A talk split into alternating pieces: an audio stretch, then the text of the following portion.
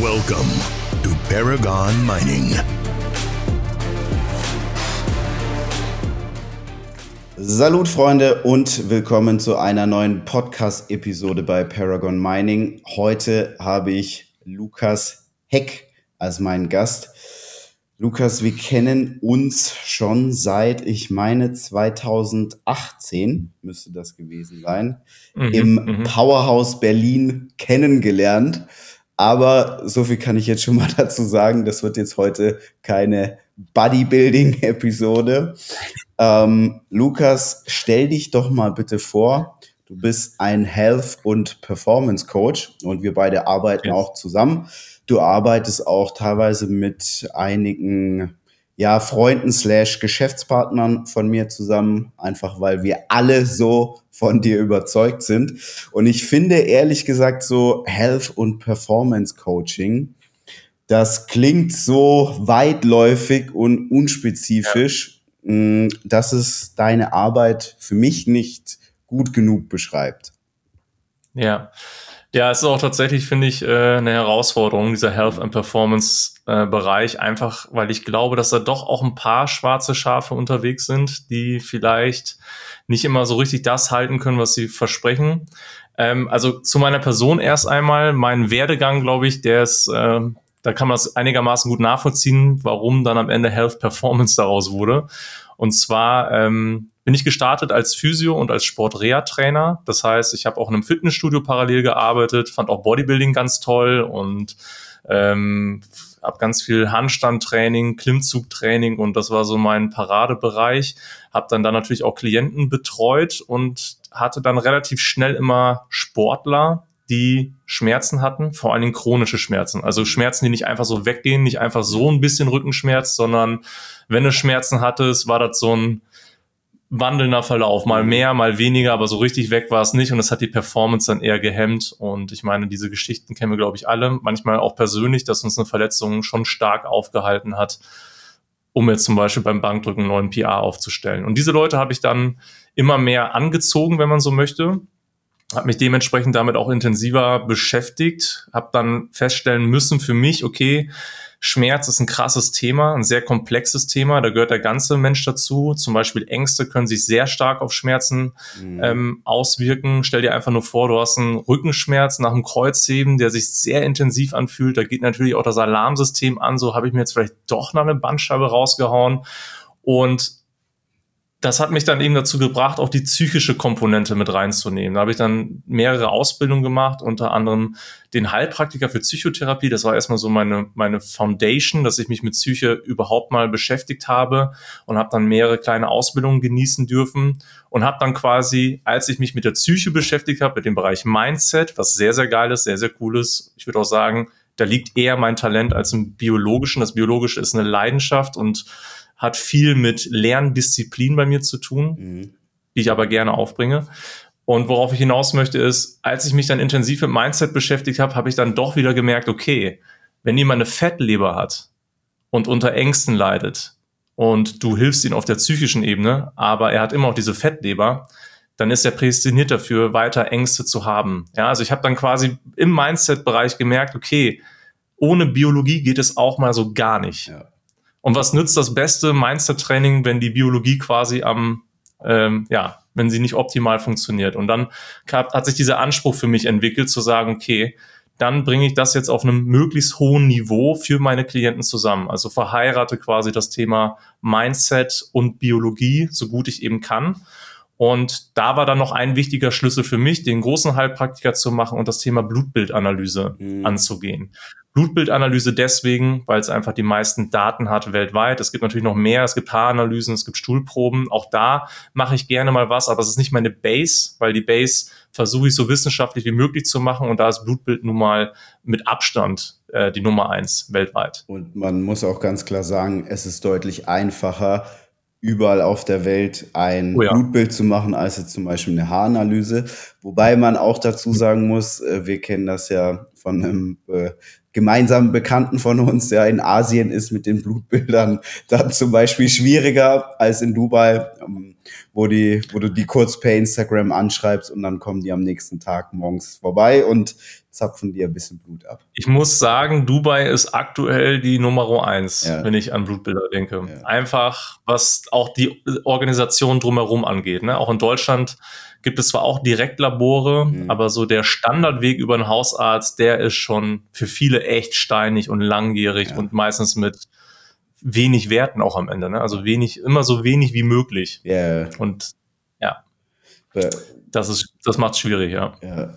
Ähm, ich fand das so ganz interessant. Wir haben uns ja damals 2018 kennengelernt, genau über deine damalige Kompetenz, ja. die ich jetzt so mal, um es einfach zu formulieren, in diesen Physio-Bereich schieben würde. Wobei mir ja. damals auch schon aufgefallen ist, dass deine Kompetenz schon weit über normale Physio-Kompetenz hinausgeht. Mhm. Ja. Also mhm. du warst damals so mit einer der ersten, der das Schröpfen gemacht hat. Also ja. dieses Cupping, ähm, ich mhm. weiß gar nicht, wie das auf Deutsch heißt, wenn man, das war jetzt nicht das blutige Schröpfen, sondern mit dem fällt tatsächlich auch unter Schröpfen, aber es ist dann das trockene Schröpfen. Okay, ne? okay also das, ohne, dass man das, da, das trockene ja. Schröpfen. Hier, hier im Englischen sagt man Cupping dazu. Ja. Ähm, das hast du damals gemacht und du hast schon damals sehr, sehr gut erklären können, ähm, warum zum Beispiel der Bewegungsapparat eingeschränkt ist, wie er eingeschränkt ist, etc. etc. Mhm. Ähm, und wir haben ja dann mit Gannikus auch die Recovery-Reihe ja. gemacht, die ja auch so, ja, so ein kleiner Meilenstein gewesen ist. Einfach weil man da den Leuten Tools mit an die Hand gegeben hat, wie sie mhm. ja teilweise schon so sich selbst therapieren können bei mhm. Problemen. Natürlich immer mhm. mit Sinn und Verstand. Ja, man kann jetzt nicht einfach nur irgendwelche Übungen machen, aber es ist schon so, da kommen wir später drauf, viele Probleme, die ich jetzt auch hatte als Sportler, die konnten wir mit Übungen praktisch wegtrainieren. Ja. ja. Und jetzt haben sich unsere Wege wieder gekreuzt. Ähm, erstmal bei diesem ganzen Blutbild-Thema, wofür mhm. ich einfach sehr empfänglich war, aber auch so das Mindset-Thema. Und das finde ich an dir so genial, dass du da wirklich schon so sehr, sehr viele Stränge äh, verbindest und ja. das auch sehr gut verstehst zu verbinden. Da komme mhm. ich zu meiner ersten Frage.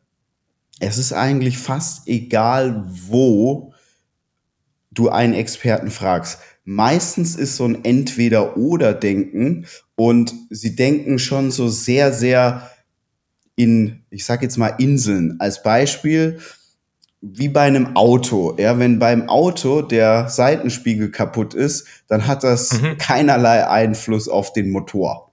So. Mhm. Und die Reifen, der Reifendruck, der ist jetzt auch nicht schlechter oder besser, wenn der, ja. der Seitenspiegel weggetreten wird. So. Bei uns Menschen ist es natürlich anders, ja.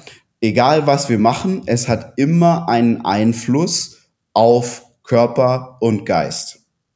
Und ganz, ganz oft können wir das ja auch in unserem Blutbild sehen. Oder wer einen Fitness-Tracker hat, der kann es auch ehrlich gesagt einfach bei seinem Fitbit, Apple Watch oder Aura Ring sehen. Ja, also mhm. als Beispiel, ähm, wenn ich krank werde oder kränklich, werde sehr selten so richtig krank, aber so angeschlagen, mhm. kann ich beobachten, Ruhepuls geht nachts hoch, Schlafqualität ja. sinkt und was ja. ich auch beobachten kann, dass meine Träume negativer werden. Ich habe dann ganz oft relativ negative Träume, wenn es mir körperlich nicht so gut geht. Also mhm. man sieht, es ist nicht der Außenspiegel, der dann nur kaputt ist, sondern ja. alles hängt zusammen. Ähm, ja. Jetzt meine Frage an dich. Warum ist es so, dass eigentlich in allen Bereichen immer nur der einzelne Bereich behandelt wird. Also zum Beispiel die Physiotherapeuten kümmern sich um Muskeln, um Sehen etc. Obwohl es ja logisch ist, dass alles zusammenhängt. Ja, das ist eine sehr, sehr gute Frage, äh, über die wir auch gerne nochmal gemeinsam kurz dann auch nachdenken äh, können, weil wird mich auch deine Impulse würde mich mhm. da auch sehr interessieren. Also mein erster Gedanke ist auf jeden Fall, dass man sich mit seiner Expertise natürlich auch eine Brille aufsetzt und diese Brille im besten Fall trifft, weil dann war es mal vielleicht nur ein Außenspiegel. Das kann mhm. durchaus mal sein, dass es nur der Außenspiegel ist. Und wenn ich den Außenspiegel dann repariere, dann irgendwie geil, ne? weil das, wenn ich das Problem A habe und dafür die passende Lösung, das kann durchaus mal aus einer Brille möglich sein. Aber oftmals ist es eher selbstlimitierend, weil die Systeme und Netzwerke hinter Schmerzen, aber auch, sagen wir mal, psychischen Störungen oder psychischem Leiden, als auch wenn die Biologie vielleicht nicht so optimal funktioniert, extrem komplex sind. Und Komplexität je nachdem, wie wir es framen wollen, kann man sehr positiv für sich framen, weil Komplexität auch verschiedenste Einstiegsmöglichkeiten eigentlich gibt, um zum Beispiel Schmerz, äh, dem Thema Schmerz zu begegnen. Wer hätte gedacht zum Beispiel vor 20 Jahren, dass wenn man unter Schmerzen leidet, die psychische Komponente dann doch irgendwie so eine entscheidende Rolle spielen kann, auch wissenschaftlich gesehen. Ja, also um Schmerzen mhm. zum Beispiel zu reduzieren oder auch die Leistungsfähigkeit wieder zu verbessern. Und äh, diese Komplexität, wenn man sie negativ framet, ist aber sehr abschreckend. Weil Komplexität heißt, ich muss denken, ich muss lernen, ich muss Lust haben, immer weiter zu lernen. Mhm. Ich stoße ständig auf Dinge, die ich nicht verstehe. Ständig, auch in meiner Arbeit. Und wo ich ständig auch mein Netzwerk dann zu bestimmten Themen befrage. Aber das ist für mich mittlerweile ein wichtiger Schlüssel, weil würde ich es anders sehen, dann müsste ich ja immer aus meiner Brille gucken, okay, ich verstehe es nicht, aber ich setze jetzt einfach die Brille auf, die ich habe und sage jetzt auch der Person Y, ey, wir machen jetzt Intervention A. Ja. So. Ne? Und also ich denke, Komplexität kann den einen oder anderen bei dem Thema abschrecken und eben dieses, ich lerne etwas über Jahre hinweg und da muss ich aber auch mit meinem Wissen jetzt glänzen. Ich, auch bei einem Fall, wo das vielleicht gar nicht äh, wirklich hilfreich ist. Ich glaube, also das kann ich so sehr gut oder habe das die letzten Jahre sehr gut beobachten können und ich würde mal behaupten, die Welt funktioniert aber immer weniger so. Früher ist es mhm. so gewesen, du hast eine Ausbildung gemacht und dann hast du halt so mhm. in deiner Nische gearbeitet und dein mhm. kleines Nischenwissen, das war auch so ja.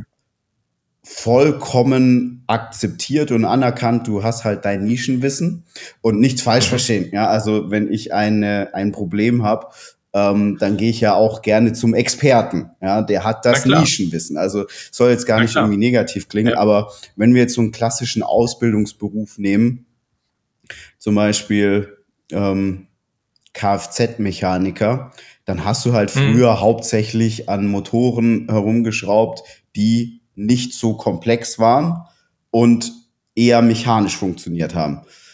Heute, ja. ein Auto funktioniert ja zum Teil noch mechanisch, da ist aber sehr viel mhm. elektronisch, mhm. ähm, sehr viel IT und mittlerweile auch AI. Ja, also es ja. reicht nicht mehr nur, das Mechanische ja. beim Auto zu verstehen. Ja. Und ich habe auch den Eindruck, so ist die ganze Welt. Also ich hatte das so als Unternehmer auch immer wieder.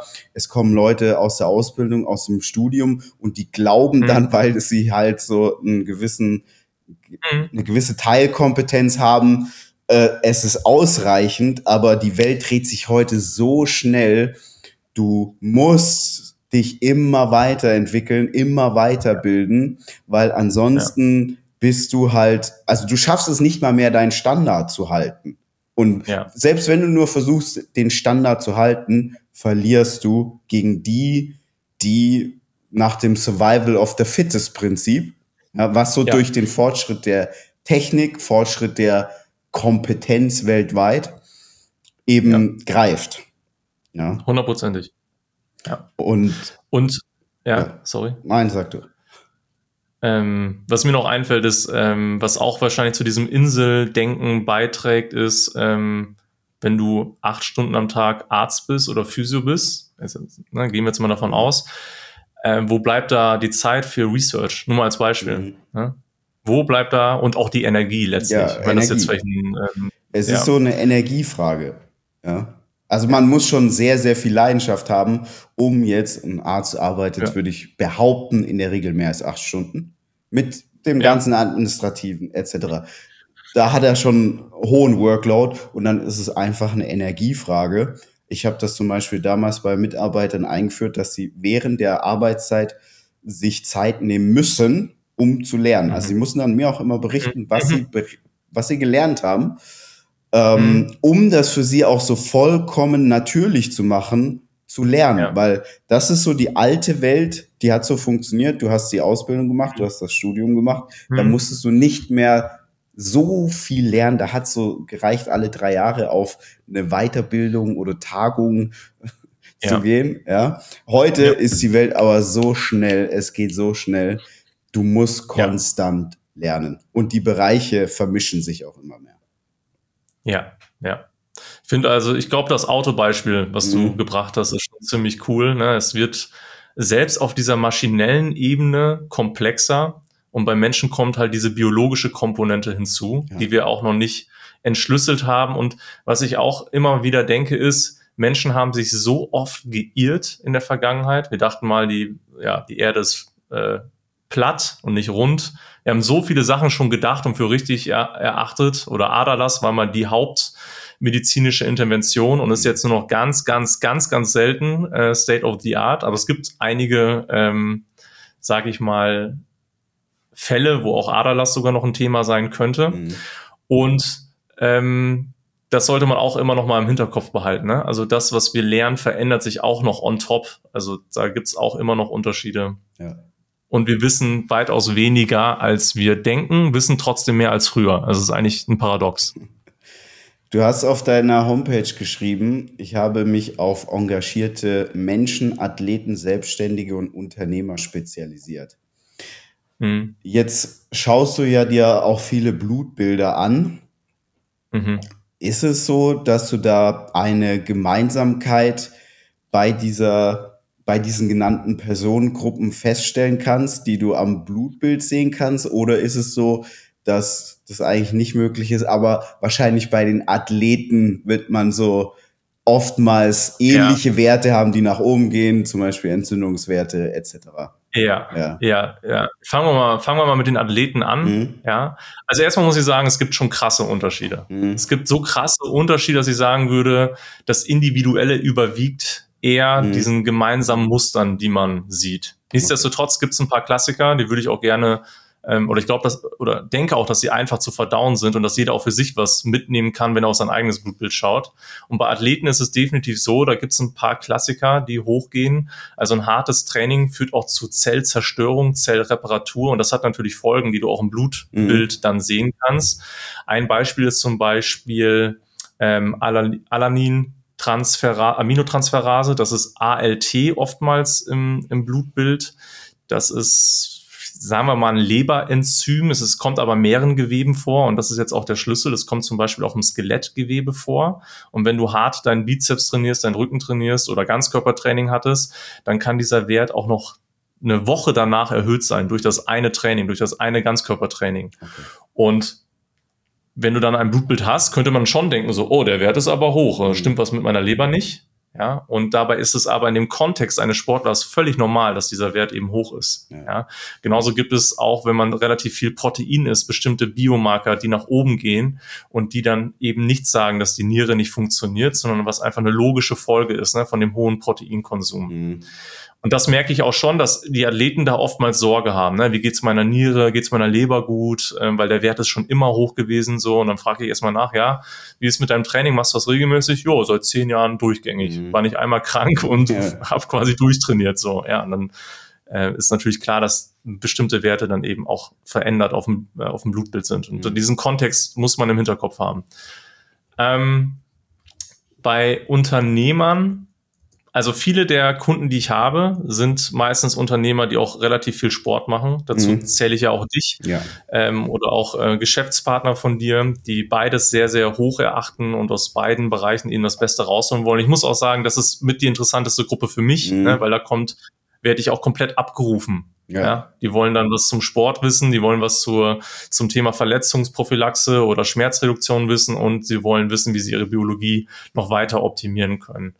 Und ich würde schon sagen, auch wenn es vielleicht ein bisschen erstmal langweilig anmutet, äh, das Thema Insulinresistenz mhm. wäre schon ein Klassiker. Viele Menschen sind, sag ich mal, dicker, als sie denken. Mhm. Also sie haben einen höheren Körperfettanteil, als sie denken. Und Vielleicht wollen auch manche das nicht so wirklich wahrhaben, vor allen Dingen, wenn sie schon eine Zeit lang Muskeltraining machen oder sich mit dem Thema Fitness identifizieren mhm. und sind dann doch überrascht, wenn sie mal ein Blutbild machen, dass die metabolische Gesundheit eben doch nicht so gut aussieht und das trotz viermal die Woche Krafttraining. Ja. Das würde ich sagen, ist so bei jemandem, der viel zu tun hat im Alltag, Unternehmer ist und viel Sport macht, ein Klassiker, den ich öfter habe. Ne? Das Thema Insulinresistenz, was sich eben an den Biomarkern schon schon sichtbar ist. Aber da sprechen wir jetzt von Personen, die machen Krafttraining und ja. in der Regel nichts anderes, also spielen nicht Tennis, gehen nicht joggen etc. Ähm, Korrekt. Ich würde mal, also, ja. da, da, also ich glaube so Root of all Evil ist in der Sache einfach das, dass die, dass das Niveau in der Durchschnittsbevölkerung, das ist ja unfassbar niedrig was mhm. körperliche Gesundheit und Sport angeht. Ja. ja also ich sage immer, die Messlatte, die rollt weg eigentlich. Ja, die, die, die ist gar nicht mehr aufgehängt, wenn man jetzt mhm. den Durchschnitt nimmt. Ja, es ist ja, also ich bin jetzt deutlich über drei, ich bin jetzt Mitte 30, ja, 36, so da ist eigentlich normal, dass du dick bist. So, mhm. das ist vollkommen normal. Ja. Ähm, mhm. Und ich glaube, dass so viele das Problem haben, dass wenn sie dann Kraftsport machen und dann natürlich viermal die Woche Sport machen, ja, aber halt immer noch so einen erhöhten Körperfettanteil haben, dass es natürlich ja. so ist, dass sie, wenn sie sich mit dem Durchschnitt vergleichen, sie immer Schulterklopfer bekommen. Ja, du, du arbeitest so viel und gehst zum Training, ja, aber ja. das ist, wenn du es dann mal von der gesundheitlichen Perspektive anguckst, das gar nicht ja. so gut ist. Plus, ja. was ich auch beobachtet habe, jetzt komme ich ja aus der Fitness- und Bodybuilding-Welt und dort mhm. ist es vollkommen normal und wird auch propagiert, permanent Carbs in sich reinzustopfen, weil man mhm. ja Energie fürs Training braucht. Und mhm. jetzt muss man halt ganz klar sagen, das, was im Hardcore-Bodybuilding die maximalen Erfolge bringt, ist nicht hm. unbedingt mhm. das, was mhm. gesundheitstechnisch von Vorteil ist. Und auch wenn ja. jemand natural ist, kann er Hardcore-Bodybuilding betreiben, ja, und am Tag ja. irgendwie sich zum Beispiel sechs, sieben Mal Carbs reinpfeffern, noch irgendwie kurz vorm Schlafen. Und wenn der morgens mhm. aufsteht, äh, dann wird ihm ja im Bodybuilding auch beigebracht, du brauchst jetzt erstmal Eiweiß und Carbs. Ja, weil, ja. weil sonst sind die Muskeln direkt weg. Und ich glaube, dass das so ganz, ganz vielen auf die Füße fällt. Ja, ja also ich denke auch, die, ähm, dieser ganze Bereich Bulking, mhm. ähm, also es spricht nichts gegen ein kontrolliertes Bulking, aber es spricht schon etwas gegen ein zehnjähriges äh, unterm Strich Bulking. Yeah. und, äh, und, und wenn man das Maß auch verliert. Yeah. Ne? Und ich würde sagen, diese ähm, also diese Kosten, die sieht man dann schon in den Biomarkern, mhm. die das dann zum Beispiel mit sich bringt. Ne? Also dass bestimmte äh, Biomarker für metabolische Gesundheit dann doch nicht so im optimalsten Bereich sind. Zum Beispiel Triglyceride mhm. oder aber der Blutzuckerspiegel. Ne? Ähm, das sind dann so Klassiker, wo man einfach sehen kann, okay, so richtig geil sieht das nicht aus. Ja. Und ähm, wo die Person es vielleicht auch nicht vermutet hätte, ne? weil du es ja auch schon gesagt hast, eigentlich kriegt sie äh, Schulterklopfer. Arme Stick. Arme Sieht Stick, stabil genau. aus. Sieht stabil aus, im ja. Shirt vor allen Dingen. Ne? Ja. Wenn das Shirt dann ausgezogen wird, sieht es meistens schon ein bisschen anders aus. Ja. Aber ja, das kann ähm, so ein bisschen äh, ein, ein Minischock sein für, für manche Personen. Ne? Wenn sie dann, hä, okay, hätte ich jetzt niemals gedacht, dass das bei mir so ist. Und wenn du dann auch nachfragst, ja, gibt es jemanden bei dir, der Diabetes hatte, ja, Mama, äh, Papa, Opa, Oma, also fast alle quasi hatten irgendwie schon Probleme damit dann ist es natürlich auch gut, das zu wissen. Mhm. Ja, das sind auch für mich dann so äh, coole Momente, wenn man dann da eingreift, weil wenn man das Spiel so weiterspielt, erhöht man natürlich die Wahrscheinlichkeit umso mehr, weil da so eine natürliche Anfälligkeit schon für da ist. Ja. Ähm, Nochmal zurück auf das Blutbild zu kommen.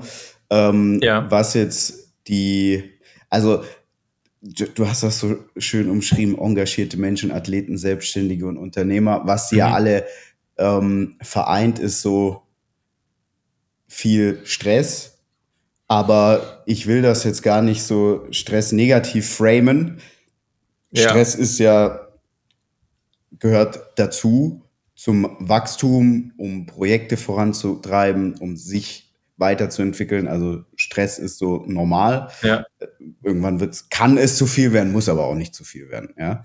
Ähm, wenn ich das jetzt aber richtig verstehe, sagst du, man kann jetzt nicht bei Menschen, die mehr vom Leben wollen, immer das direkt am Blutbild sehen. Ja, ich würde das erstmal so bejahen. Also man kann das nicht äh, sofort sehen und das liegt sicherlich daran, dass Stress auch etwas ist, was sich vielleicht auch lohnt, wenn wir es mal so ein bisschen biologisch und psychologisch entschlüsseln, was da eigentlich so hintersteckt. Weil grundsätzlich kann man schon erstmal hier vielleicht zur Vereinfachung festhalten, Stress per se ist erstmal ein neutraler Reiz. Natürlich gibt es davon ein zu viel, es gibt aber auch ein zu wenig. Mhm.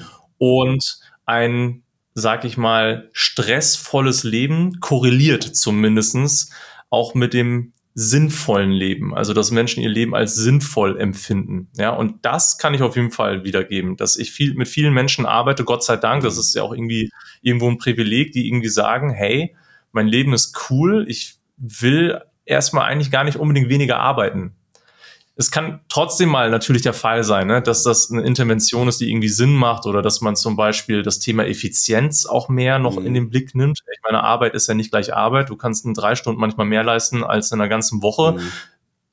Erschreckenderweise vielleicht sogar manchmal als einen ganzen Monat, wenn du die Weichen äh, ähm, vernünftig stellst.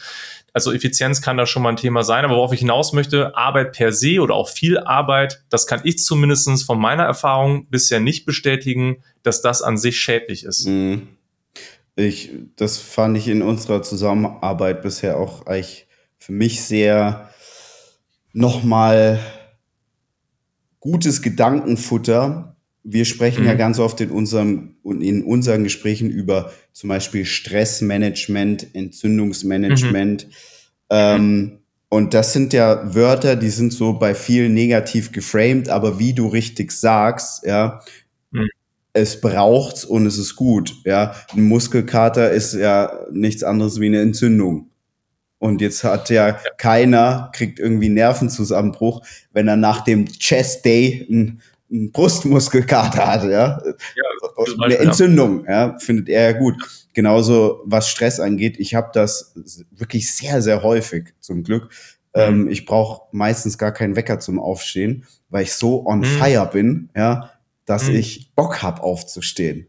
Ja. ja. Ähm, und das hat sicherlich auch etwas mit einem gewissen Stress zu tun, mhm. aber eben in positiver Form. Ja, und ja. das Stressmanagement, das muss eben richtig betrieben werden, genauso wie das Entzündungsmanagement. Und ja. da kann ich sagen, ähm, Correct, ja. das war bisher in unserer Zusammenarbeit für mich auch oftmals wirklich nochmal gut, da den Input zu bekommen, einfach aufgrund dessen, weil, also ich habe ja auch eine normale Sozialisierung in, in Deutschland genossen und da muss man schon einfach sagen, dass vieles, was eigentlich neutral ist, negativ geframed wird und dass ganz, ganz viele Menschen dann dazu neigen, das so permanent zu umgehen, was aber für ihr Leben einfach nicht gut ist. Also wenn du jetzt mhm. versuchst, permanent Stress aus dem Weg zu gehen, ähm, mhm. Als Beispiel, jemand, der ein Kind hat, und das ist ein neugeborenes Baby. Also ich bin mir ziemlich sicher, wenn der seine Aura-Ring oder Fit, äh, Fit äh, wie heißt Fitbit-Daten äh, äh, sich auswertet, der wird jetzt da nicht überall irgendwie grüne Kreise sehen, ja, mhm. und einen Daumen hoch angezeigt ja. bekommen, ja. ja. Ist auch Stress, aber jetzt würde ja niemand das irgendwie negativ frame, dass er irgendwie nachts aufsteht und seinem Baby eine Flasche mhm. gibt, ja. Absolut, ja. Ähm, ein weiterer Spezialbereich von dir ist ja mentale Flexibilität. Und ich würde sagen, mhm. mit mentaler Flexibilität ist es so wie mit Intelligenz. Viele glauben es zu haben, aber haben es dann am Ende doch nicht ja. in dem Maße, wie sie mhm. es glauben. Ähm, mhm. Warum tun sich Menschen so schwer mit mentaler Flexibilität? Weil unser Gehirn Regeln liebt von Natur aus. Wir lieben Regeln so sehr, dass wir jedes Buch am liebsten durchwälzen oder auch einen Podcast wie diesen durchwälzen nach Aussagen, die wir sofort implementieren können, die dann auch in bestimmten Kontexten, und das ist vielleicht auch das Stichwort, hilfreich sind, aber in anderen vielleicht nicht. Ja, ein Beispiel könnte sein, irgendwie Selbstbewusstsein ist ziemlich, eine ziemlich gute, eine gute Sache, könnte eine Regel vom Gehirn sein. Ne? Ja. Selbstbewusstsein ist attraktiv, Selbstbewusstsein bringt dir Geschäftspartner, ähm, Mädels, was auch immer. Und Selbstbewusstsein aber im Kontext vielleicht als Vater könnte dazu führen, dass du deinem Kind gar nicht mehr zuhörst, weil du zum Beispiel denkst, du bist halt der Geilste mhm. und du brauchst den Menschen nicht mehr zuhören oder einen guten Kumpel, ja, und kann so auch deine sozialen Beziehungen belasten. Also einer, ich denke auch, das ist ein Motor, aber diesen Motor, äh, da erwische ich mich selber immer wieder, ne, wie, wie ich nach Regeln giere, die mich besser machen, was ja auch ne, verständlich ist irgendwo. Ne? Ich meine, eine Regel zu haben, die einen besser macht in der Performance oder wo auch immer, das ist schon ziemlich cool, nur vergessen wir manchmal, dass das erstmal eine Regel ist, die in einem bestimmten Kontext greift und vielleicht, vielleicht in einem anderen Kontext nicht greift. Und da kommt eben diese Flexibilität ins Spiel. Es ist sinnvoll, nach Regeln zu schauen, aber den Kontext quasi mit einzubeziehen und dann so zu handeln, wie es in der Situation nützlich ist und das Nicht-Hilfreiche quasi an sich vorbeiziehen zu lassen, selbst wenn das Gehirn das vorschlägt. Ja. Mir fällt dazu, Also war jetzt sehr, klang das so einigermaßen äh, nachvollziehbar? Ich, ich würde es jetzt mal für, ähm, ich würde es jetzt mal so vereinfacht auf den Punkt ja, bringen. Gerne. Ähm, der Bodybuilder, der so seinen Ernährungsplan einhält, Mhm. Der sorgt dafür natürlich, dass er long-term eine positive Veränderung seiner Körperkomposition hat. Allerdings ja. muss der Bodybuilder halt auch ehrlich zu sich selber sein, dass er wahrscheinlich jetzt nicht auf der Mr. Olympia Bühne stehen wird, sondern vielleicht gar nicht auf der Bühne stehen wird. Das bedeutet, mhm. wenn dann halt irgendwie am Wochenende der Kumpel Geburtstag hat, ist es mhm. okay, die Tupperdose zu Hause zu lassen, yes. mal ein Schlückchen Bier sich zu genehmigen und eine Pizzaschnitte zu essen, ja, und am nächsten ja. Tag ganz normal wieder weiterzumachen. Ja, und da ja. diese Regel ja. dann auszusetzen, ähm, ich glaube, das bringt so gut auf den Punkt, auch wenn wir jetzt gar nicht so ein Bodybuilding-spezifisches Publikum ja, ja, haben, aber, aber äh, das ist so, äh, was ich so in den, mit den Jahren schon oftmals beobachten konnte, dass so ganz, ganz viele sich schwer tun, die Regel ja. zu brechen, um eigentlich noch mehr vom Leben zu bekommen. Ja. Ja. ja. Ähm, das ist ein sehr gutes Beispiel, gerade so aus unserer Welt einfach ja. und aus der, der wir kommen. Und ich glaube, was vielleicht auch noch so ein Beispiel sein könnte, ähm, also das Gegenteil von mentaler Flexibilität ist ja rigide sein. Mhm. Ja? Also wenn jemand ganz rigide ist, vielleicht hast du ja auch in deinem Leben schon mal Personen kennengelernt, die du irgendwie als rigide empfindest. Sie machen es immer auf dieselbe Art ja. und Weise, aber nicht mit diesem geilen Flair, sondern ja. mit so einem Flair von, ey, ähm, ich glaube, Albert Einstein soll ja mal gesagt haben, Wahnsinn ist, mhm. wenn du quasi einen anderen Outcome erwartest, aber immer wieder dasselbe tust. Und dieses rigide Verhalten, das kann auch unbewusst sein. Es kann zum Beispiel rigide sein, dass wir immer wieder Sorgen mhm. wälzen im Kopf. Das kann auch rigide sein, ohne den Outcome zu verändern. Ja. Ne? Nur, dass wir in der Zwischenzeit uns so viel gesorgt haben, dass zum Beispiel die Biologie reagiert hat und mehr Stresshormone ausgeschüttet hat und, und, und. Und ähm, wenn wir flexibler werden, dann erhöhen wir die Wahrscheinlichkeit für andere, im besten Fall bessere Outcomes. Das gilt für unser Verhalten, das gilt aber auch für Verhalten, was man nicht sehen kann, was im Kopf stattfindet. Mhm. Das noch so als kleine Mini-Ergänzung, weil ich, ich denke mal, das Thema Sorgen, Grübeln, jeder kennt das von uns, wir alle machen uns Sorgen, das ist auch normal, das ist ja auch zu einem gewissen Teil gesund, aber vielleicht kennen wir auch alle Momente, wo wir das als unproduktiv empfunden haben mhm. und trotzdem weiter uns gesorgt haben, zum Beispiel um zwei Uhr nachts, wo man ja gar nicht im Handeln sein will, vielleicht in dem Moment. Was würdest du denn sagen, woher kommt es, sich Sorgen zu machen? Ich kann so ähm. beobachten, ähm, also jetzt hier in Dubai hast du ja Menschen wirklich aus aller Welt und mhm. ich würde schon sagen, dass so der Mitteleuropäer aus der Dachregion eine Konditionierung genossen hat, die eher dafür ja. sorgt, dass er sich schon sehr viele Sorgen macht und auch eher im internationalen Vergleich als bieder gilt. Und ja. mhm. in anderen Kulturen habe ich so den Eindruck, dass sie oft so diesen Sweet Spot und diese Flexibilität, von der wir gesprochen haben, dass sie das irgendwie besser hinbekommen. Ja, ja. Äh, super, super interessante Frage. Ich würde die, ähm, ich würde die Antwort zweigeteilt machen. Ich würde einmal kurz auf kulturelle Unterschiede eingehen. Ich finde das nämlich wichtig, mhm. diese Beobachtung, die du auch gerade genannt hattest. Und danach würde ich noch mal so ein paar Faktoren auf jeden Fall ähm, mitgeben, warum wir eigentlich zu Sorgen so krass neigen letztlich. Erstmal zu dem kulturellen Aspekt. Also Dazu gibt es tatsächlich Untersuchungen, gerade zum Thema Ängste und damit eben auch Sorgen, einfach weil das auch so eine der größten psychologischen Pandemien weltweit ist zum mhm. Beispiel, oder könnte man so sagen, ähm, einfach weil die so weit verbreitet sind. Ne? Also die Prävalenz, die Häufigkeit von Angststörungen in Deutschland, äh, in westlichen Ländern, aber auch weltweit ist einfach gigantisch. Mhm. Und die kulturellen Unterschiede, die man auf jeden Fall benennen kann, sind die folgende. Es gibt schon einen Unterschied vor allen Dingen zwischen dem asiatischen Raum und dem europäischen beziehungsweise amerikanischen Raum. Also Deutschland und USA ist sich quasi relativ ähnlich, nur als Beispiel, mhm. ja, weil die Sozialisierung dort zumindest Ähnlichkeiten aufweist. Es gibt dann aber relativ große Unterschiede zum Beispiel zu Japan. Mhm. Ja.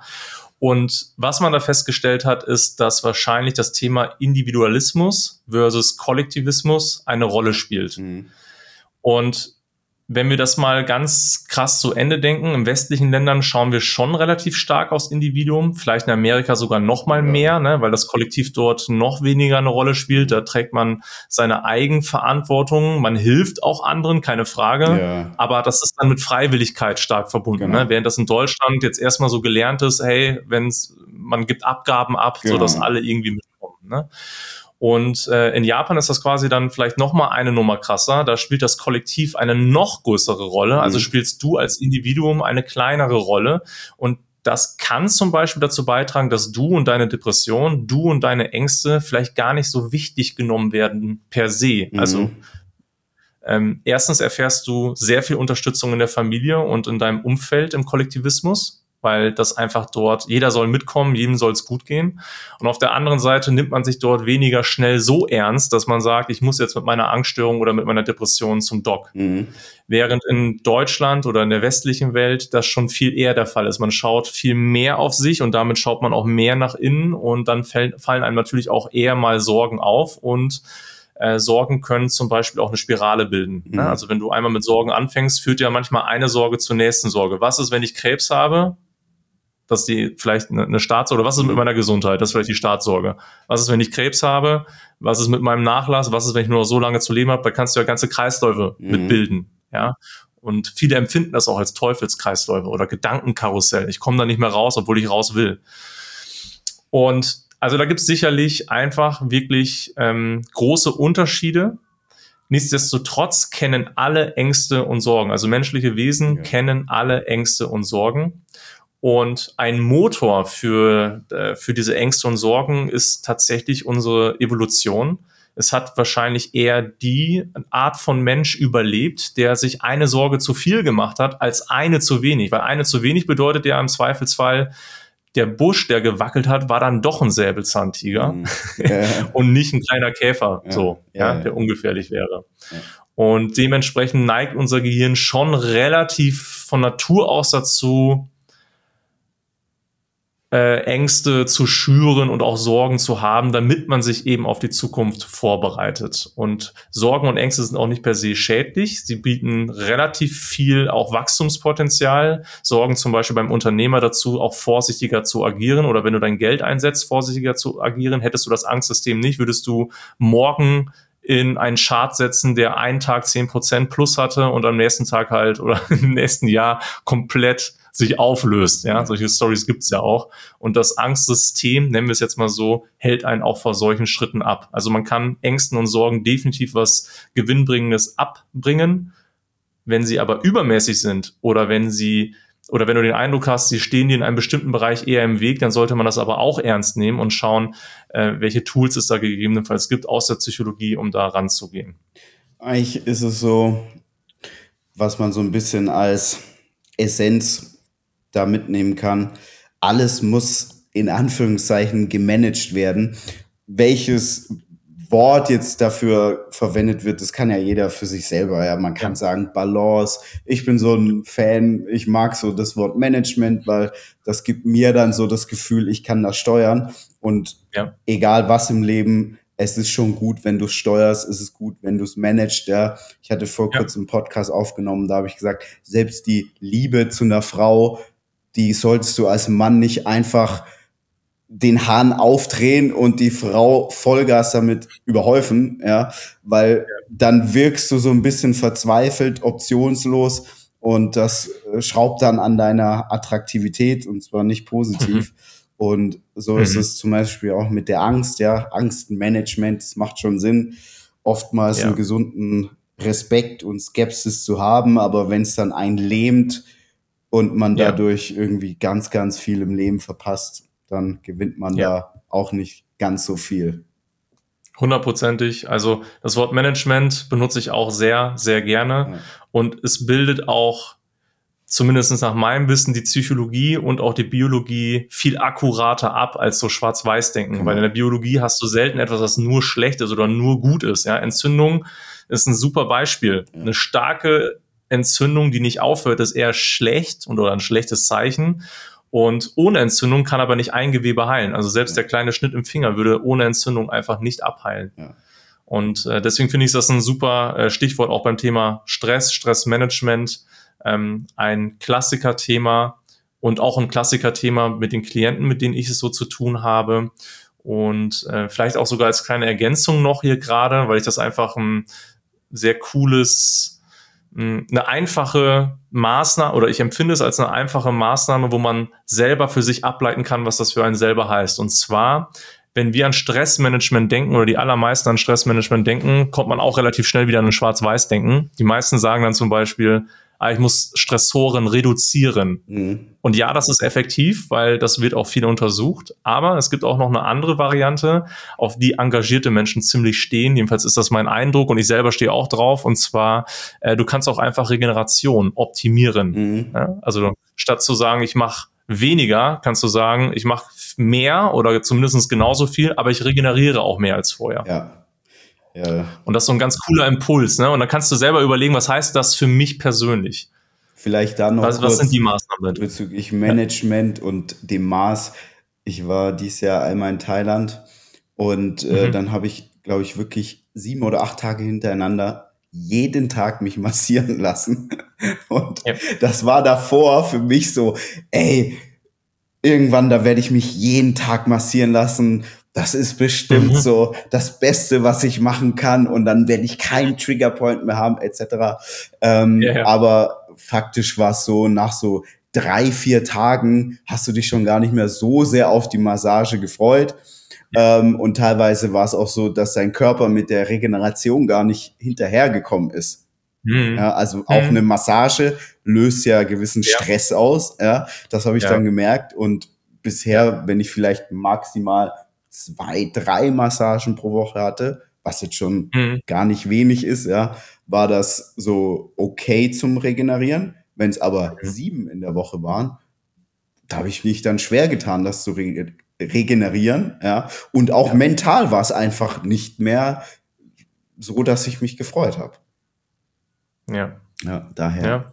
Es kommt immer auf Ja, das Management ähm, also. Massage ist, äh, Massage ist ein gutes Beispiel, weil viele assoziieren es ja mit purer Regeneration. Ja. Das ist, ne, kann ja so ein Schlüssel sein. Und ja, äh, mal eine Massage ist bestimmt nicht verkehrt, aber Massage ist auch, gerade wenn das jetzt eine sehr druckvolle Massage ist, kann das auch sehr viel Stress auslösen. Ja. Und manche kennen das ja auch, dass sie nach einer Massage eine Art Muskelkater Genau. schon fast haben. Ja. Ne? Ja. Ja. Okay. Also, so, ja, sa- sag ich. Nein, äh, führ gern weiter aus.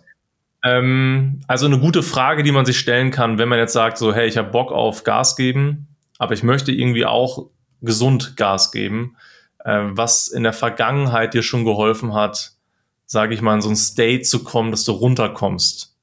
Und das können dann ganz banale Dinge sein. Das kann ein Buch sein, das kann äh, ein Kaffee sein, den du ganz bewusst trinkst, also irgendwas, was du feierst. Das kann aber auch der Saunatag sein.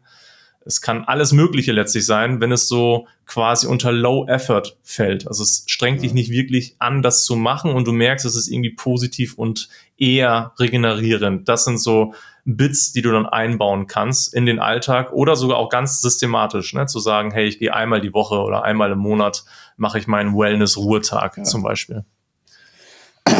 Mm, Ich habe manchmal beobachtet, dass, wir hatten es ja gerade auch schon, ähm, eine gewisse Vorsicht war früher definitiv von Vorteil, weil man dann eben eher nicht vom Säbelzahntiger gefressen wurde. Ja. Ähm, ich habe aber so mittlerweile den Eindruck, dass ganz, ganz vieles von unseren natürlichen Instinkten in der heutigen Welt uns eigentlich eher nachteilig, mhm. Also eher für uns nachteilig ist.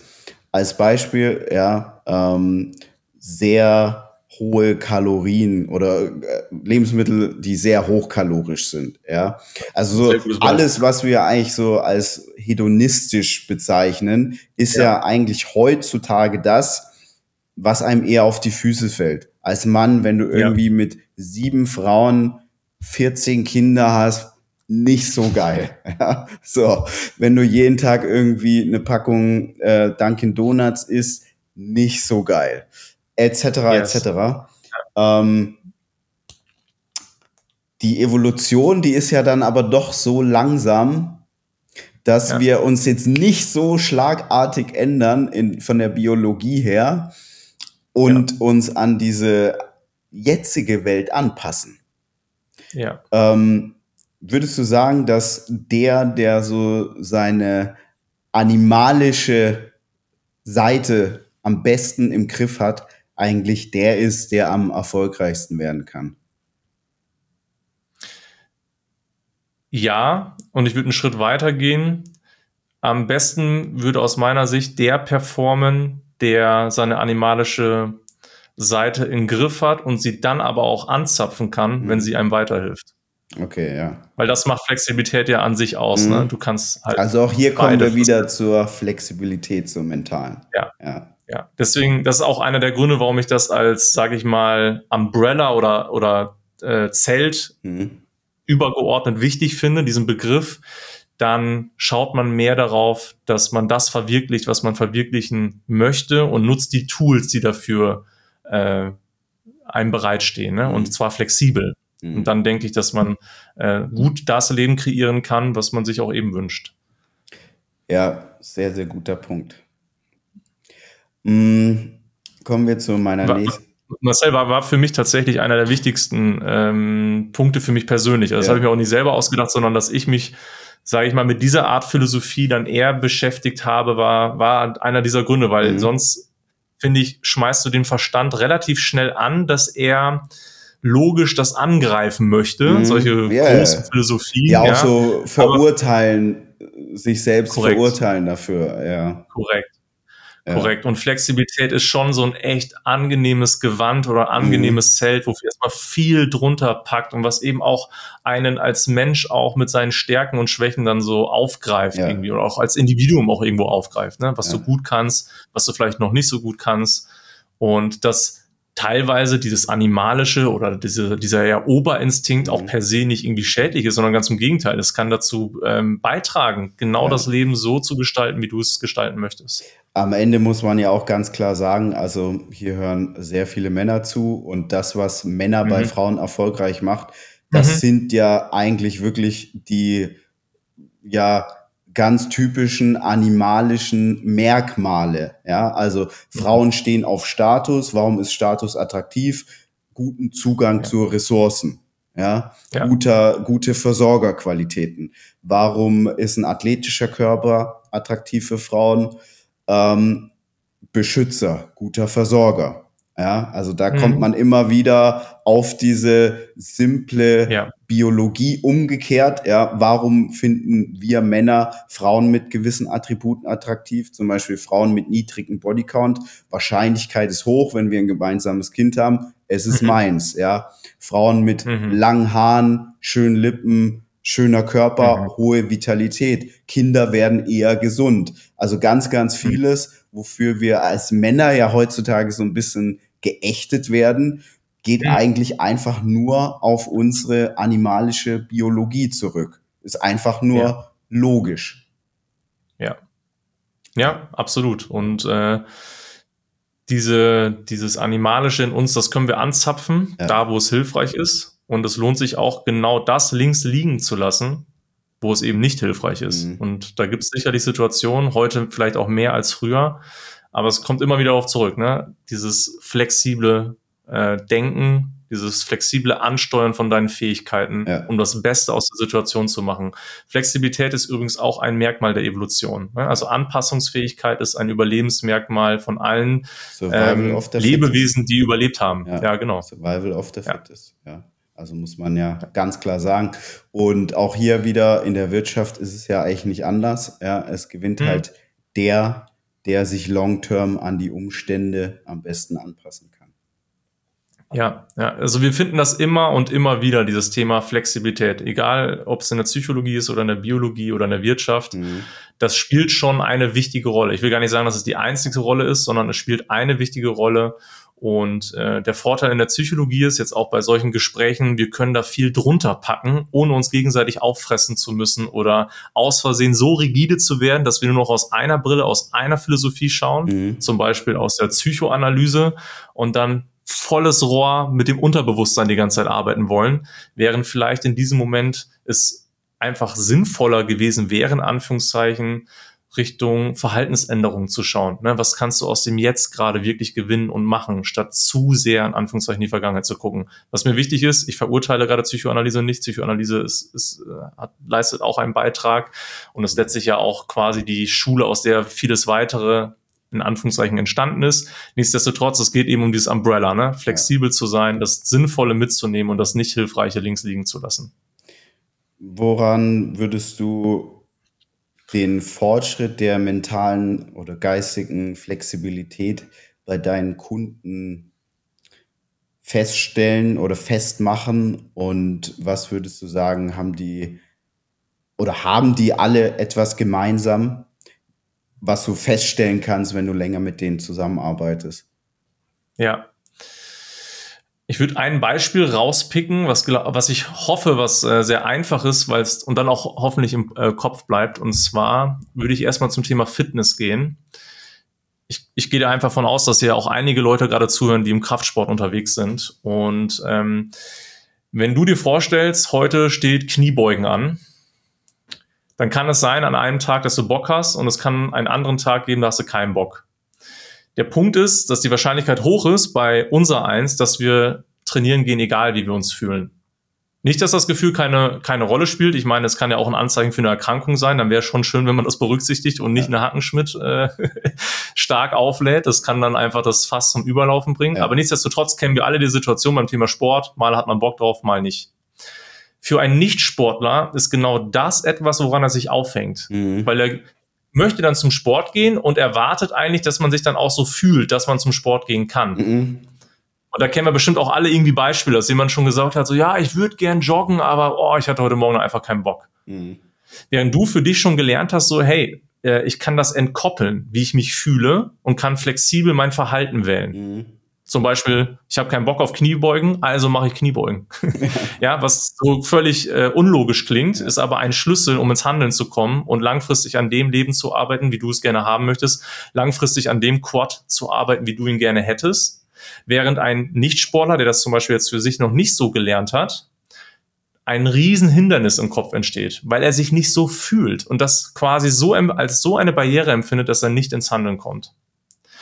Und wenn wir jetzt an unser Leben gerade denken, weil das ist jetzt so ein Anführungszeichen Positivbeispiel, dann kannst du dich ja auch einfach mal hinterfragen in Lebensbereichen, wo du vielleicht gerade nicht so ein Drive hast oder nicht ganz so gut vorankommst, wie du denkst, dass du vorankommen könntest, ob nicht hier auch so ein Motor gerade da ist, dass zum Beispiel du dich nicht so fühlst, etwas zu tun und es deswegen nicht tust. Du fühlst dich zum Beispiel nicht so, dass du das neue Bewerbungsgespräch bei der geileren Firma machen möchtest, also tust du es nicht. Oder aber du hast ein Projekt im Kopf, findest das eigentlich geil, aber du fühlst dich noch nicht danach, energetisch oder zu viele Sorgen und lässt dich davon dominieren und machst es nicht. Das Thema Flexibilität, um das jetzt hervorzuholen, wäre, hey, ich nehme wahr, ich habe keinen Bock drauf, also ebenfalls gerade nicht auf die Umsetzung und ich mache es trotzdem. Das ist auch für mich der Inbegriff von Freiheit übrigens. Mhm. Wenn ich das entkoppeln kann. Und die Weichen so stelle, wie ich denke, dass es am, am sinnvollsten ist. War das einigermaßen äh, nachvollziehbar, dieses, äh, dieses Sportbeispiel? Weil das, das begegnet mir natürlich auch sehr häufig. Ja, also wahrscheinlich die Unternehmer, die nicht so sportlich sind, für Korrekt. die ist das, das ja. konnte ich jetzt eigentlich auch immer beobachten, dass das so ein Schmerzthema ist, so ein Bereich, der lange vernachlässigt wurde und ja, mhm. wo dann ja. umgangssprachlich sagt man, es fehlt die Motivation, was aber so gesehen falsch ist, weil du wirst dich nicht immer motiviert fühlen können. Ja, ja. Unmöglich. Ja, also, ja. Wenn, wenn man es jetzt wirklich krass messen wollen würde, äh, von außen eine coole Bestätigung ist in dem Moment, du hast dich aber verändert. Mhm. Das ist auch tatsächlich, was mir Klienten dann oftmals berichtet, dass deren Umfeld quasi wahrnimmt, da tut sich irgendwas. Und das ist für mich tatsächlich ein gutes Zeichen. Weil das spricht dafür, dass du nicht immer dasselbe machst, dass du nicht so predictable bist wie vorher, ähm, und flexibler wirst ne, in deinen Verhaltensweisen und wie du die Dinge siehst. Das Schwierige wird dann eben, das hatten wir jetzt ja auch im Vorgespräch, hm. wenn du dich veränderst, wird es nicht jeder gut finden, dass du dich veränderst. Und da braucht es dann halt die Stärke, trotzdem an der Veränderung festzuhalten, weil man persönlich ja. daran glaubt und das gut findet. Ja. Ja, da würde ich sogar noch mal kurz einhaken, weil ähm, nicht nur, dass das Umfeld sogar ein Gegen oder ein Gegenspieler ist vielleicht ein sehr hartes Wort, aber zumindest nicht äh, wie Cheerleader, Cheerleader am, am Seitenrand steht ne, äh, und sagt, kann aber schon auch wirklich Gegenspieler sein, muss man sagen. Kann, kann Gegenspieler ja. sein, ne, aber vielleicht hat man ja auch im Umfeld einen, der das pusht, mhm. wenn man Glück hat, ne, der so irgendwie sehr offen ist bei diesem Thema und sagt so, hey, du kannst das und mach, ja, gib Gas, äh, hol dir das. Ähm, ja, also wie soll ich sagen, ähm, wenn wir jetzt so über sehr rigides Verhalten oder hm, ich würde folgende Überlegung, wir machen mal ein kleines Spiel. Geh gerne mal in deinem Leben zurück und überlege mal, welche Zeit besonders hart war, wo irgendwie krass was anstand ob es jetzt ein Schulwechsel war oder bei der Unternehmung in der Startphase oder eine Krise in der Unternehmung oder in der Zusammenarbeit mit einer Person oder letztlich auch eine Beziehung. Beziehung ist auch mhm. gut möglich, kann man auch hier gut anzapfen. Und wenn ein Netzwerk, also ein Netzwerk, was sich im Hirn bildet über die Verbindung der Neuronen, etwas, was man gelernt hat, das sind dann verschiedenste Faktoren. Teil des Netzwerks ist dann zum Beispiel eine gewisse Anspannung, Teil des Netzwerks kann sein, eine gewisse Anzapfen der Emotion Wut, ja, gerade wenn ich jetzt mal zum Beispiel an Beziehungen denke, das kann wiederum im Netzwerk eine starke Verbindung aufbauen zu Handlungsimpulsen, wie zum Beispiel gewaltvolle Kommunikation, äh, emotional Leute erpressen oder androhen, ich verlasse die Beziehung oder ähm, ne, man baut irgendwie Druck auf und das kann so ein Komplott quasi ergeben als Netzwerk. Und wenn dieses Netzwerk angegriffen wird, im positiven Sinne, weil das Netzwerk ist nicht funktional. Also wir setzen jetzt mal raus, dieses Netzwerk ist nicht wirklich funktional, es dient dir nicht beim Weiterkommen. Und wenn wir dieses Netzwerk jetzt erschüttern, was sich ja über einen längeren Zeitraum gebildet hat, dann ist eine Natur dieses Netzwerks, dass es meistens erstmal sehr unangenehm auch für einen selbst wird. Und das haben die allermeisten schon mal auch irgendwie im Leben erfahren. Es gab eine Zeit, das war richtig blöd, es war richtig unangenehm, aber dabei ist was entstanden, mhm. nämlich ein neues Netzwerk. Und bevor Netzwerke in sich zusammenfallen, bäumen sie sich im Regelfall erstmal auf. Kann man das, das im Hirn messen oder beobachten? Weißt Nein, aber diese Netzwerktheorie, die kommt aus der Mathematik, mhm. also ähm, hat einen sehr, sehr starken wissenschaftlichen Hintergrund und wurde lange Zeit in der Psychologie komplett vernachlässigt und ist eigentlich aus meiner Sicht eines der vielversprechendsten Herangehensweise, wenn man sich die menschliche Psyche anschaut, mhm. diese Netzwerktheorie. Und sie hat auch einen Bezug zur Neurologie. Aber wir sind nicht so weit, dass wir jetzt sagen könnten, ich schicke dich ins MRT und ich habe hier genau ausgemacht, welche Neuronen an welchem Bereich bei dir beteiligt sind. Dann schalte ich einfach das eine Neuron aus mhm. und schon fällt es in sich zusammen. Soweit sind wir nicht. Ja, aber trotzdem die Vorstellung für sich im Kopf, die man hier mitnehmen kann, ist, wenn es einem nicht gut geht, den Kopf nicht in den Sand zu stecken. Es kann sein, dass du gerade ein Netzwerk endgültig los wirst und es ersetzt durch ein neues, was funktionaler ist, was jetzt besser zu dir passt und auch zu der, der Gesamtsituation passt.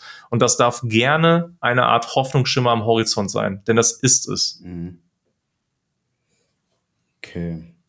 Ähm, wir steuern jetzt ja auf die Weihnachtsfeiertage zu. Yes. Neujahr, zwischendrin ist mein Geburtstag. das ist für mich ein Highlight. Vielleicht mhm. auch für den einen oder anderen Zuhörer.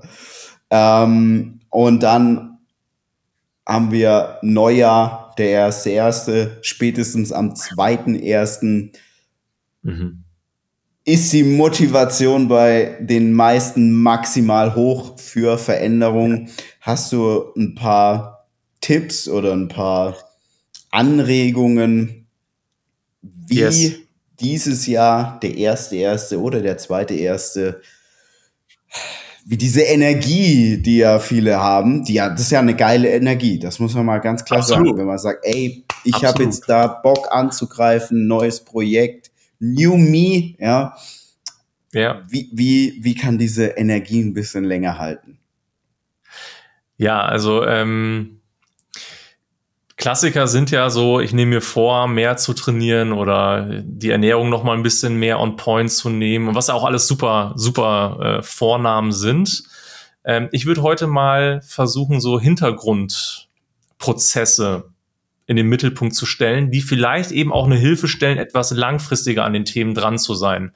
Und ich würde das jetzt aufbauen wie eine Art Supermarkt. Das heißt, ich hau jetzt erstmal ein paar Sachen raus und du kannst einfach mal schauen, also du für dich, aber auch der Zuhörer kann für sich erstmal schauen, äh, resoniert da was mit mir?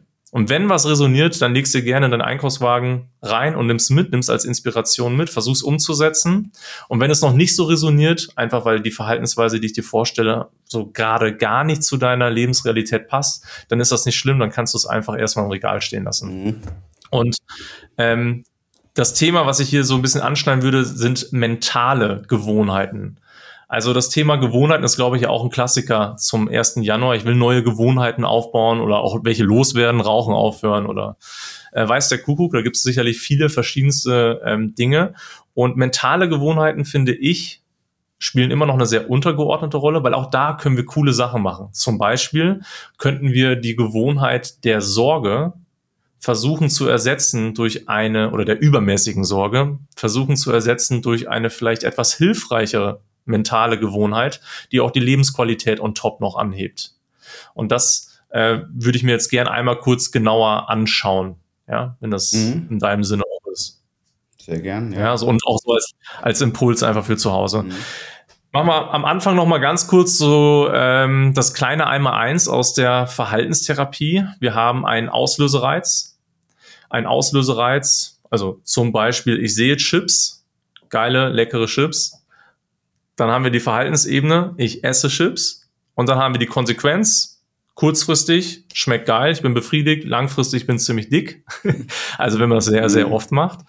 Und dieses, äh, dieses Credo, das nutzen wir jetzt immer wieder, um auch so ein bisschen das Thema Selbstwahrnehmung anzuzapfen ähm, wir hatten das Thema Selbstwahrnehmung ja auch beide schon öfter in mhm. Gesprächen und stellen immer wieder fest, ey, Selbstwahrnehmung ist schon irgendwie wichtig, weil ohne Selbstwahrnehmung ist es überhaupt schwierig, eine Veränderung anzugehen oder auch zu merken, dass es eine Veränderung braucht. Und dieses Modell, auch wenn es sehr einfach ist, ja, und ähm, oder auch wirklich eine Vereinfachung ist unterm Strich, kann trotzdem helfen, so einen kleinen Kompass zu haben. Ja, auch für die Verhaltensänderungen oder diese ge mentalen Gewohnheiten, die ich jetzt gleich vorstellen möchte. Also, wir haben Auslösereiz, wir haben Verhalten und zu guter Letzt haben wir eine Konsequenz. Die muss zumindest kurzfristig befriedigend sein, sonst macht man es nicht. Ja, es muss irgendeinen Reward geben. Mhm. Und wenn wir jetzt an mentale Gewohnheiten denken, dann viele von uns äh, neigen zum Beispiel zum Thema sich selbst kritisieren oder hart ins Gericht zu gehen in Anführungszeichen nur die Harten kommen in den Garten, no pain, no gain. Und wenn einem ein Fehler unterläuft, denkt man sich vielleicht innerlich so, boah, bist du blöd oder du bist einfach zu blöd für die Welt, kein Wunder.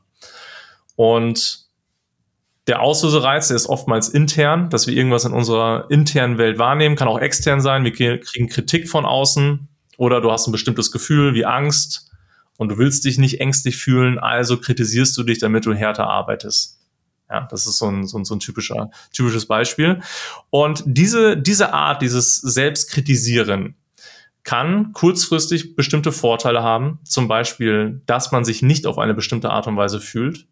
kann aber langfristig dazu führen, dass man eher zu Ängsten neigt und eher zu Depressionen neigt. Und es ist keine echte Performance-Verbesserung im Vergleich zu der mentalen ähm, Gewohnheit, die ich jetzt vorstellen möchte. Und die trägt den Namen Selbstmitgefühl. Auf Deutsch, finde ich, klingt es nicht ganz so sexy. Auf Englisch hat es schon so ein bisschen cooleren Klang, Self-Compassion. Und dabei geht es quasi, wie wir, geht es darum, wie wir mit uns selbst umgehen im Kopf. Also was wir uns selber sagen in bestimmten Momenten. Um hier das Thema Selbstwarnung mit reinzunehmen, kannst du dir folgende Frage stellen. Wann neigt dein eigenes Hirn dazu, dich zu kritisieren? Gibt es da bestimmte klassische wiederkehrende Auslösereize, die du da festmachen kannst. Ich nenne dir auch gern ein paar Klassiker. Dann, wenn du etwas Neues lernst, also was komplett mhm. Neues, angenommen, du willst dich auf einmal mit Krypto beschäftigen und merkst erstmal, ich verstehe nichts, dann kann das Gehirn nämlich sagen, oh, das geht gar nicht, was du hier machst. So. Ne? Ähm, ein weiteres Beispiel oder ein weiterer Klassiker ist, wenn du mit bestimmten Menschen bist, zum Beispiel mit deinem Chef bist oder mit Geschäftspartnern bist, wo du auch denkst, dass die vielleicht ein Stück weiter sind als du, dass du dann auf einmal merkst, das Hirn schlägt um in einen anderen Ton, so nach dem Motto, du hast es nicht geschafft und bist einfach zu blöd. Mhm. Das sind so zwei Klassiker, aber es gibt definitiv noch mehr. Ne? Und die Frage geht ja jetzt wirklich an dich persönlich auch raus, zu überlegen, gibt es da Auslösereize, wo du einfach merkst, hey, das kenne ich, und das sind eher Muster schon fast. Das ist nicht so eine Eintagsfliege, sondern eher ein Muster. Das Verhalten, was man dann zeigt, ist eben dieses Selbstkritische. Das ist also nicht Verhalten, was man von außen sehen könnte, was ich jetzt irgendwie messen könnte, sondern das passiert in dir drin. Ne? Du sagst dir dann, du bist zum Beispiel zu blöd oder du bist es nicht wert. Eine Konsequenz daraus ist, dass man sich kurzfristig, ich würde nicht sagen besser fühlt, aber dass man sich nicht so, nicht das fühlt, was man eigentlich fühlt. Zum Beispiel, dass man verwundbar ist während man sich stark fühlen möchte. Ne? Gerade mhm. jetzt, wenn wir an einen Kontext denken von einem Geschäftspartner, der irgendwie viel erreicht hat und dann kritisierst du dich selber. In dem Moment musst du nicht fühlen, dass du dich klein fühlst, sondern du bist eher damit beschäftigt zu sagen, oh, du bist irgendwie noch zu blöd, du musst härter arbeiten, du musst jetzt auch ran und so weiter. Und wie gesagt, kurzfristig ist das ein Reward und es kann auch manchmal helfen, ins Handeln zu kommen. Nichtsdestotrotz, eine langfristige Folge kann sein, dass du eher dazu neigst, Ängste zu entwickeln, Depressionen zu entwickeln und wie gesagt, im Vergleich zu dieser mentalen neuen Gewohnheit, die ich jetzt etablieren möchte mit dir, nämlich Self-Compassion, also Selbstmitgefühl, da hat man festgestellt, dass das die Performance tatsächlich steigert. Also Leute, die nett mit sich selbst umgehen, neigen dazu, besser zu performen, egal ob es mental ist oder auch sportlich. Das ist einfach eine andere Herangehensweise und du kannst sie ja zumindest mal für dich antesten. Ja, also die, die Leitfragen wäre, was kannst du wahrnehmen? Das wäre jetzt bezüglich des Auslösereizes. Wann nimmst du es wahr? Kannst du da Muster feststellen? Was sagst du dir? Ist das sogar auch ein Muster, was du dir da sagst? Und was hat das für Konsequenzen? Beziehungsweise, was hast du davon, das so zu machen? Nichts hält sich im Hirn, wovon das Gehirn nicht kurzfristig was hat, selbst wenn es langfristig scheiße ist. Genau, das erstmal so als Selbstwahrnehmungsstufe. Ja, also ich kann zum Beispiel sagen, wenn ich was Neues lerne oder wenn ich im Biologischen was nicht verstehe, was regelmäßig vorkommt, dann neigt mein Gehirn schon dazu zu sagen, lass das, mach, hör einfach auf, dafür bist du zu blöd oder was auch immer und äh, merkt dann auch, ne, ich will eigentlich nicht fühlen, dass ich mich gerade klein fühle oder ich will nicht fühlen, dass ich das Gefühl habe, ich habe es noch nicht verstanden, ich habe es noch nicht durchdrungen. Ja. Mhm. Und jetzt wollen wir uns die Alternative anschauen. Also wenn du ein Beispiel von dir hast, Marcel, kannst du es gerne, kannst du es gerne noch reinschmeißen. Ansonsten ist das gerne etwas, was so im Hinterkopf auch mal so ein bisschen arbeiten darf. Ne? Was ja. sind Auslösereize bei mir persönlich? Bei mir genau. würde ich jetzt sagen, wenn ich etwas vergesse, das mhm. ist so, wo ich schon sehr mhm. hart mit mir ins Gericht gehe. Mhm. Ja. Ja, ja, den könnte ich auch unterschreiben, ja. Ja. ja.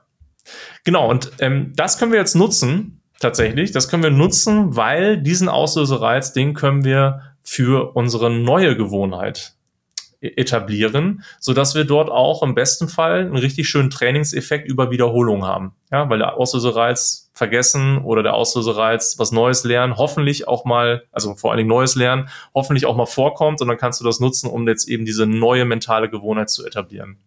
Und wie sieht jetzt diese mentale neue Gewohnheit aus? Selbstmitgefühl, dieses Thema wird immer größer, einfach weil die Studienlage so eindeutig ist, auch wenn das vielleicht im ersten Moment gar nicht so sexy daherkommt. Ich muss auch sagen, viele haben Vorbehalte beim Thema Selbstmitgefühl. Eine der größten Sorgen und Ängste, die ich kennenlernen durfte in den Gesprächen mit Klienten, aber auch von mir selber, ist, dass man die Sorge hat, den eigenen Standard damit zu senken. So nach dem Motto, wenn ich nicht mehr sage, nur die Harten kommen im Garten, dann bin ich nicht mehr hart. Mhm. So, ne?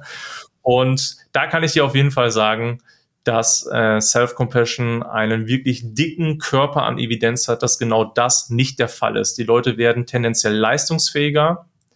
Und wir hatten ja heute auch so ein bisschen das Bild von Thema Stress und dass Stress ja auch per se nicht negativ ist. Self-Compassion kann so eine Möglichkeit sein, ähm, eine gesunde Balance zu schaffen beim Vieltun. Mhm. Das wäre noch so eine, so eine On-Top-Geschichte, die man jetzt vielleicht hier noch anbringen könnte. Jetzt ist natürlich die Frage, wie mache ich das? Ja, hau ich mir so auf die Schulter oder was kann ich da machen? Tatsächlich kann man sehr, sehr vieles machen. Es gibt unterschiedlichste Möglichkeiten von Vorstellungen. Zum Beispiel die Vorstellung, dass du mit einem guten Kumpel da bist, der dir irgendwie gut zuspricht in einer schwierigen Situation, bis hin zu religiösen Figuren. Angenommen, du bist zum Beispiel Christ, dann kannst du dir wirklich vorstellen, hey, äh, Jesus ist mit dir oder wenn du Buddhist bist, äh, Buddha ist neben dir und gemeinsam packt ihr das. Es gibt sogar Studien, die so weit gehen, dass man sich ein Foto anguckt von jemandem, den man lieb hat, dem eigenen Hund, ja, und schwuppdiwupp werden Schmerzen weniger und man geht besser mit sich selbst um. Was wir jetzt heute mal machen wollen, ist, dass du dir vielleicht ein Codewort sagst oder einen Satz sagst, den du als cool findest. Zum Beispiel, ich habe auch frühere Prüfungen bestanden. Oder ich weiß, ich kann das. Ja, irgendwas, was dich hier so persönlich in die Richtung schiebt, wo du sagst, da merke ich was im Körper. Oder jetzt, jetzt zählt es. Jetzt heißt es, äh, motiviert, äh, Motivation zu zeigen. Irgendwas, mhm. was dich persönlich irgendwie berührt. Vielleicht gab es auch in der Vergangenheit mal einen Satz, den du gehört hast, zum Beispiel von deiner Mama, von deinem Papa, von einem Coach, ja, mit dem du zusammengearbeitet hast, der dir im Kopf geblieben ist, der einfach so pur positiv ist und so pur das, dieses Wohlwollen irgendwie mit dir und deiner Person äh, gezeigt hat. Und so ein Codewort könntest du dir in dem Moment sagen. Ja, also statt quasi zu sagen, hey, bist du blöd, sagst du dir, hey, das ist gerade schwer, aber ich weiß, ich kann das, ich habe das schon öfter hinbekommen. Mhm. Und dann gehst du wieder auf die Handlungsebene und arbeitest an den Dingen weiter, für die es sich gerade lohnt zu arbeiten. Ja, das wäre so ein, eine erste mentale Gewohnheit, die ich äh, so in den Raum werfen würde, was einfach cool sein kann, sich das mal für den Januar vorzunehmen. Und meine Erfahrung ist, die Auslösereize, um das regelmäßig zu üben, die kommen. Die kommen hundertprozentig. Vor allen Dingen, wenn du die Frage vorher stellst, ne, was löst so mein, mein inneren Kritiker aus? Mhm. Gerade diesen harschen inneren Kritiker, der nicht unbedingt so auf das Beste von einem aus ist, sondern so richtig so, so eine schwarze Natur schon fast hat. Ja. Mich, äh, genau, und das kann man sich mal so, ja? Mich, ich würde das so framen, mehr Selbstrespekt, weil mhm. es ist ja auch so relativ respektlos, wie teilweise Menschen mit sich selbst sprechen ja. und umgehen. Ja. Und vor allem, sie würden ja mit jemand anderem nicht so ja. sprechen. Ja. Und das ist, warum das ist super, dass du das nochmal sagst. Sollte man mit sich selbst respektloser umgehen als mit anderen? Und vielleicht hat man vor den anderen nicht mal mehr Respekt. Ja, aber trotzdem würden die meisten jetzt nicht so mit anderen sprechen. Ja. Es gibt eine ganze Therapieform, die beruht quasi auf dem Thema Selbstmitgefühl. Mhm. So weit geht das schon. Also, dass du äh, eine ganze Schule, psychologische Schule darauf ausrichtest. Und da ist nämlich genau das ein Beispiel, was so gerne in Einleitung gebracht wird. Wenn jemand, wenn es jemandem schlecht geht, jemand, den du magst, ein Kumpel oder der Partnerin oder wem auch immer, ein Geschäftspartner, dann würdest du selten so agieren, wie du es mit dir selber mhm. machen würdest im Kopf. Also du wärst viel wohlwollender und würdest viel mehr Stärken hervorheben und pushen, ja. statt zu sagen, ja, du bist so scheiße, das kann ja nicht klappen. Ja. ja. Und es fühlt sich anders an. Übrigens, mhm. das ist eine coole Konsequenz. Deswegen kann man das auch äh, positiv verstärken. Vor allen Dingen, wenn man auch diese bewusste Ebene mit reinbringt. Self-Compassion fühlt sich tatsächlich gut an. Das kannst du wirklich selber ausprobieren. Du kannst dir sagen, du bist scheiße und kannst nichts mhm. und du das vergleichen mit, ey, du kannst das. Brauchst nur halt ein bisschen Zeit gerade. Es fühlt sich einfach anders an, es landet anders, ne? sofort. Ja? Am Ende, wenn und, man das jetzt so auf den ersten ersten und die Neujahrsvorsätze überträgt, um jetzt mal so ein realistisches Szenario aufzustellen. Mhm. Mancher wird sagen, ich werde nächstes Jahr fünfmal pro Woche trainieren und nach der ersten Woche waren es doch nur viermal und dann eben nicht zu sich selber sagen, ach Mann, Korrekt. was bin ich für ein Hammer. Versager etc., Hammer, sondern zu sagen, gut, war jetzt die erste Woche, war nicht anders möglich. Bei jedem anderen Ja. würde ich auch sagen, wenn ich sein, sein Schedule, seine Planung sehen würde, gut, du konntest jetzt nicht fünfmal gehen, dafür nächste Woche. Korrekt. Also Hammer, dass du das gerade anbringst, weil das ist genau das, wo ich es sehe, Ja. als eine Art zusätzlichen Skill, um eben, und, und die Wissenschaft sagt dann quasi auch, also die Studienlage sagt, wenn du so mit dir umgehst, ist es more likely, dass du äh, in der nächsten Woche wieder zum Training gehst, Ja. als wenn du zu dir immer sagst, du bist einfach so blöd, du kannst es nicht. Ja. Ja. Weil das ist das, diesen Logikfehler begeht man dann relativ schnell, ne? dass man denkt, ah, wenn ich jetzt hart mit mir umgehe, dann führt das ja vielleicht zum Erfolg. Mhm. Und ja, das kann auch mal zum Erfolg führen. Und ja, es kann auch mal sinnvoll sein. Jetzt würde ich, Ja. also hätten wir jetzt äh, Schriftverkehr, würde ich jetzt einen Hashtag Flexibilität äh, reinschreiben. Ähm, aber wenn es dein einzige, dein einziger möglicher Umgang damit ist, dann performst du sehr wahrscheinlich schlechter als jemand, der Self-Compassion anzapfen kann. Ja. Irgendwann kann ich aus eigener Erfahrung sagen, kommt man mit Härte nicht mehr weiter. Ja. Hm. Äh, ich muss aber Hm. schon auch ganz klar dazu sagen, also wir leben ja jetzt schon teilweise in einer Welt, in der so schon sehr gerne auf die Gefühle gehört wird und Ja. wo eine gewisse Härte mit sich selbst wirklich auch gar nicht verkehrt ist. Aber wenn man eben merkt, und da kommen wir wieder zur Flexibilität, mit Härte geht's jetzt nicht weiter, dann Mhm. müssen andere Methodiken her. Absolut. Ja. Absolut, ja. Und da ist echt das Coole, die Wissenschaft liefert uns Tools. Mhm. Und es ist äh, massiv, was wir da alles anzapfen können. Und das ist cool. Ja, ich meine, das, hat, das haben da Menschen Arbeit reingesteckt. Viel, viel Arbeit, dass wir heute auf ein Sammelsurium quasi an gut untersuchten Tools blicken dürfen. ja. Und das ist super cool. Okay, also Genau. Ja. hast du noch was? Mhm. Oder? Ähm, ja, ich würde es ich würd's jetzt aber kleiner halten. Ich Mhm. glaube, äh, Self-Compassion bringt von Natur aus auch immer mit sich, dass ich ähm, da ein bisschen mehr zu sage, einfach weil da auch ein bisschen Vorbehalt zu da ist. Ich glaube, noch ein einfacher, einfacher Punkt wäre der folgende, das Thema Sorge zu ersetzen durch eine, eine neue mentale Gewohnheit, nämlich Gegenwärtigkeit plus Dankbarkeit. Dankbarkeit, muss ich sagen, ich glaube, ist auch schon so ein bisschen ausgelutscht, habe ich manchmal das Gefühl, oder alle denken an so ein Tagebuch, Mhm. was man schreiben muss.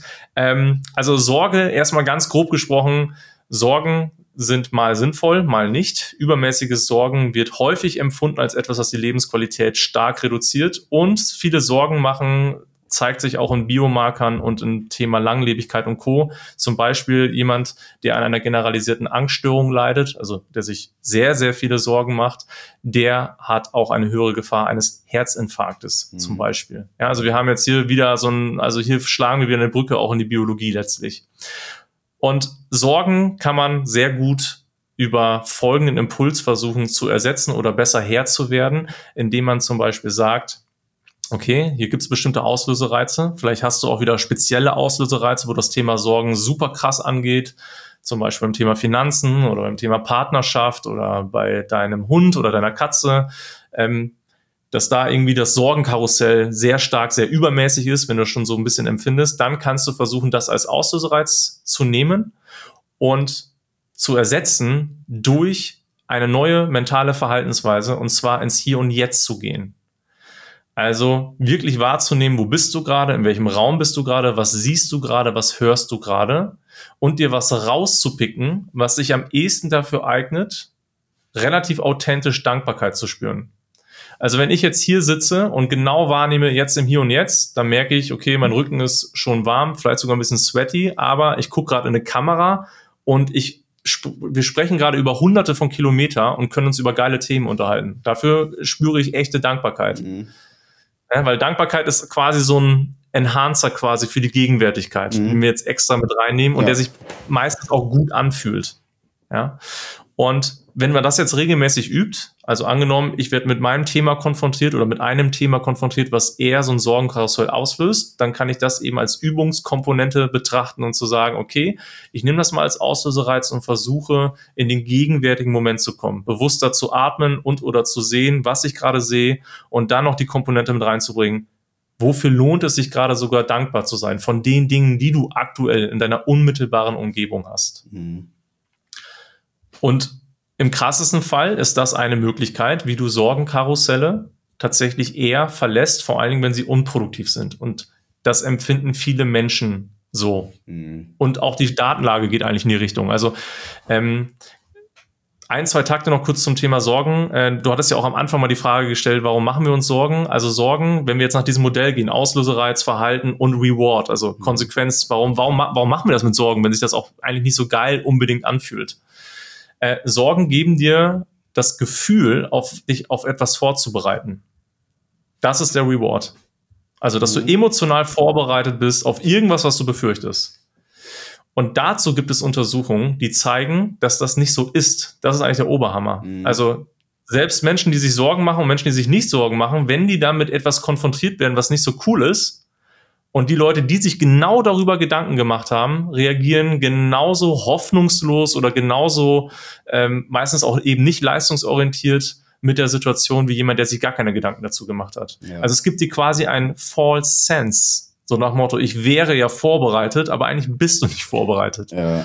Und ähm, genau, deswegen äh, Sorgen haben relativ schnell was Unproduktives. Mhm. Nicht immer, das ist ganz wichtig, nicht immer. Aber sie haben häufig empfinden es Leute als Karussell, also man bleibt irgendwie drin stecken und irgendwann auch unproduktiv. Ja, ich würde auch das bestätigen, das, was ich so mhm. beobachten konnte, auch gerade bei vielen Mitarbeitern, die ich eingestellt habe, mhm. die, die se sich sehr, sehr viel gesorgt haben, haben wenig Aktionen eingeleitet und waren sehr oft nicht lösungsorientiert, wohingegen die, wo ich sagen würde, die haben so ein gesundes Sorgenmanagement, die haben auch mhm. immer eine höhere Lösungsorientiertheit. Und durch die Aktion sorgen die sich auch meistens viel weniger. Also ich würde auch gerade in Führungspositionen nie so ein super, also einen Menschen einstellen, der sich sehr, sehr viele Sorgen macht und sehr geduldig ist, sehr, sehr viel nachdenkt. Das sind so ganz oft Attribute, wo man sagt, das ist positiv. Aber gerade bei Führungspersönlichkeiten, du willst Menschen, die lösungsorientiert sind. Und da muss ja. ich schon sagen, da ist meine Beobachtung ganz klar. Die gucken schon auch auf das Problem. Ja, weil das ist ja, Sorgen ist ja der Blick auf ein Problem aber es folgt dann halt auch die Aktion und nicht so ein ewiges um dieses Problem herumgehen, herumschwirren. 100 Prozent.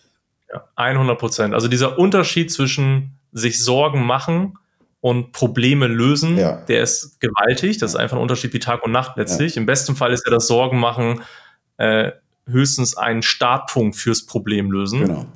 Und ein Beispiel, was ich auch noch sehr äh, interessant finde, was der ein oder andere von uns schon mal erlebt hat, wachst nachts auf und wälzt dann auf einmal Sorgen.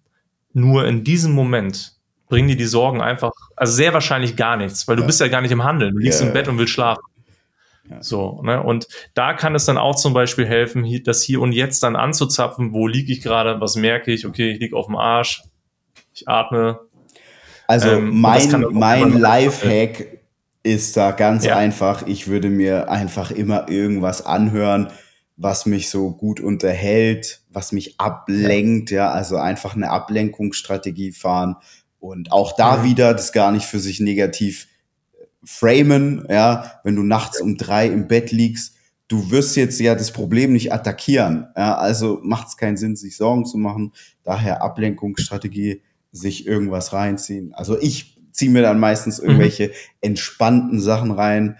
Ähm, keine Nachrichten oder ähnliches, ja, sondern etwas, ja. was mich einfach so unterhält. Dann mhm. höre ich dazu und dann schlafe ich ein. Ja. ja. Cool, ja. Cool, ich hoffe, dass äh, an diesen zwei äh, mentalen Gewohnheiten, dass da was resoniert hat. Vielleicht ja. bei dem einen mehr als bei dem anderen.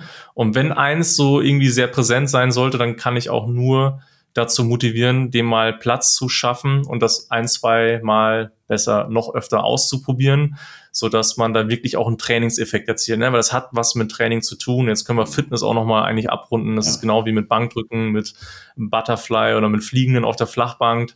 Wenn du es öfter machst, äh, stellst du die Weichen, dass du dann auch stärker wirst und Muskeln aufbaust. Und genauso ist es im mentalen Bereich auch. Diese Netzwerke müssen trainiert werden, ansonsten schmeißt das Gehirn sie raus. Ja, also vielleicht da noch um einen Abschluss dahingehend zu machen. Ich kann das so immer sehr, sehr gut vom Körperlichen auf das Geistige übertragen. Ja, wenn man zum Beispiel, bei mir war es so, angefangen mit Krafttraining, Bodybuilding, dann CrossFit gemacht, dann wieder weitergegangen und der Körper passt sich immer wieder an, adaptiert. Natürlich hat man gewisse Talente, Schwächen, Stärken. Manches fällt einem leichter, wenn es neu ist manches fällt einem schwerer, aber grundsätzlich, wenn man dann schon eine Sportart länger gemacht hat, hat man so ein super Fundament, weil man bringt einfach Stärken mit.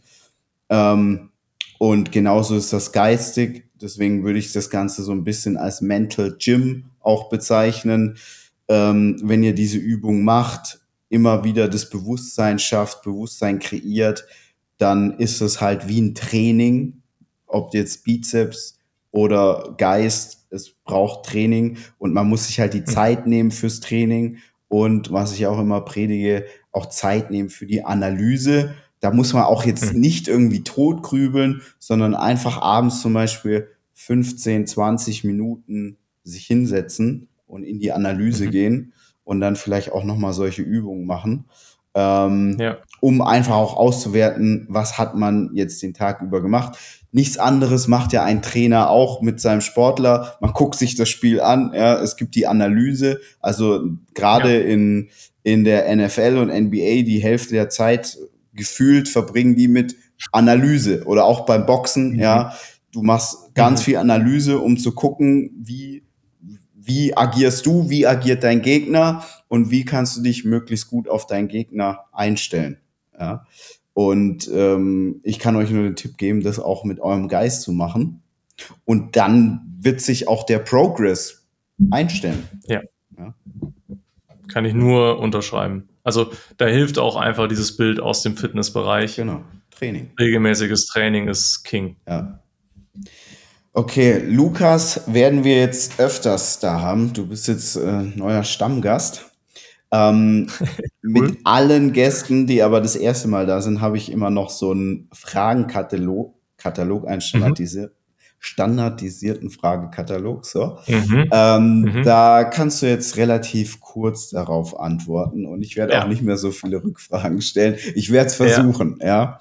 Also, erste Frage. Wem möchtest du auf keinen Fall in der Sauna begegnen? Vor äh, wem will ich auf Olaf Scholz aktuell? Okay. Würde mir ein schlechtes Gefühl geben, gerade irgendwie von der Aura. Kann ich verstehen. Mit wem würdest du gerne mal im Fahrstuhl stecken bleiben? Ähm, Stephen Hayes, das ist ein Psychologe aus den USA, der auch wohl seinen Lebensabend aktuell bestreitet, von dem ich sehr viel lernen durfte. Auch persönlich also hast du ja. zum Beispiel Coachings mm, oder?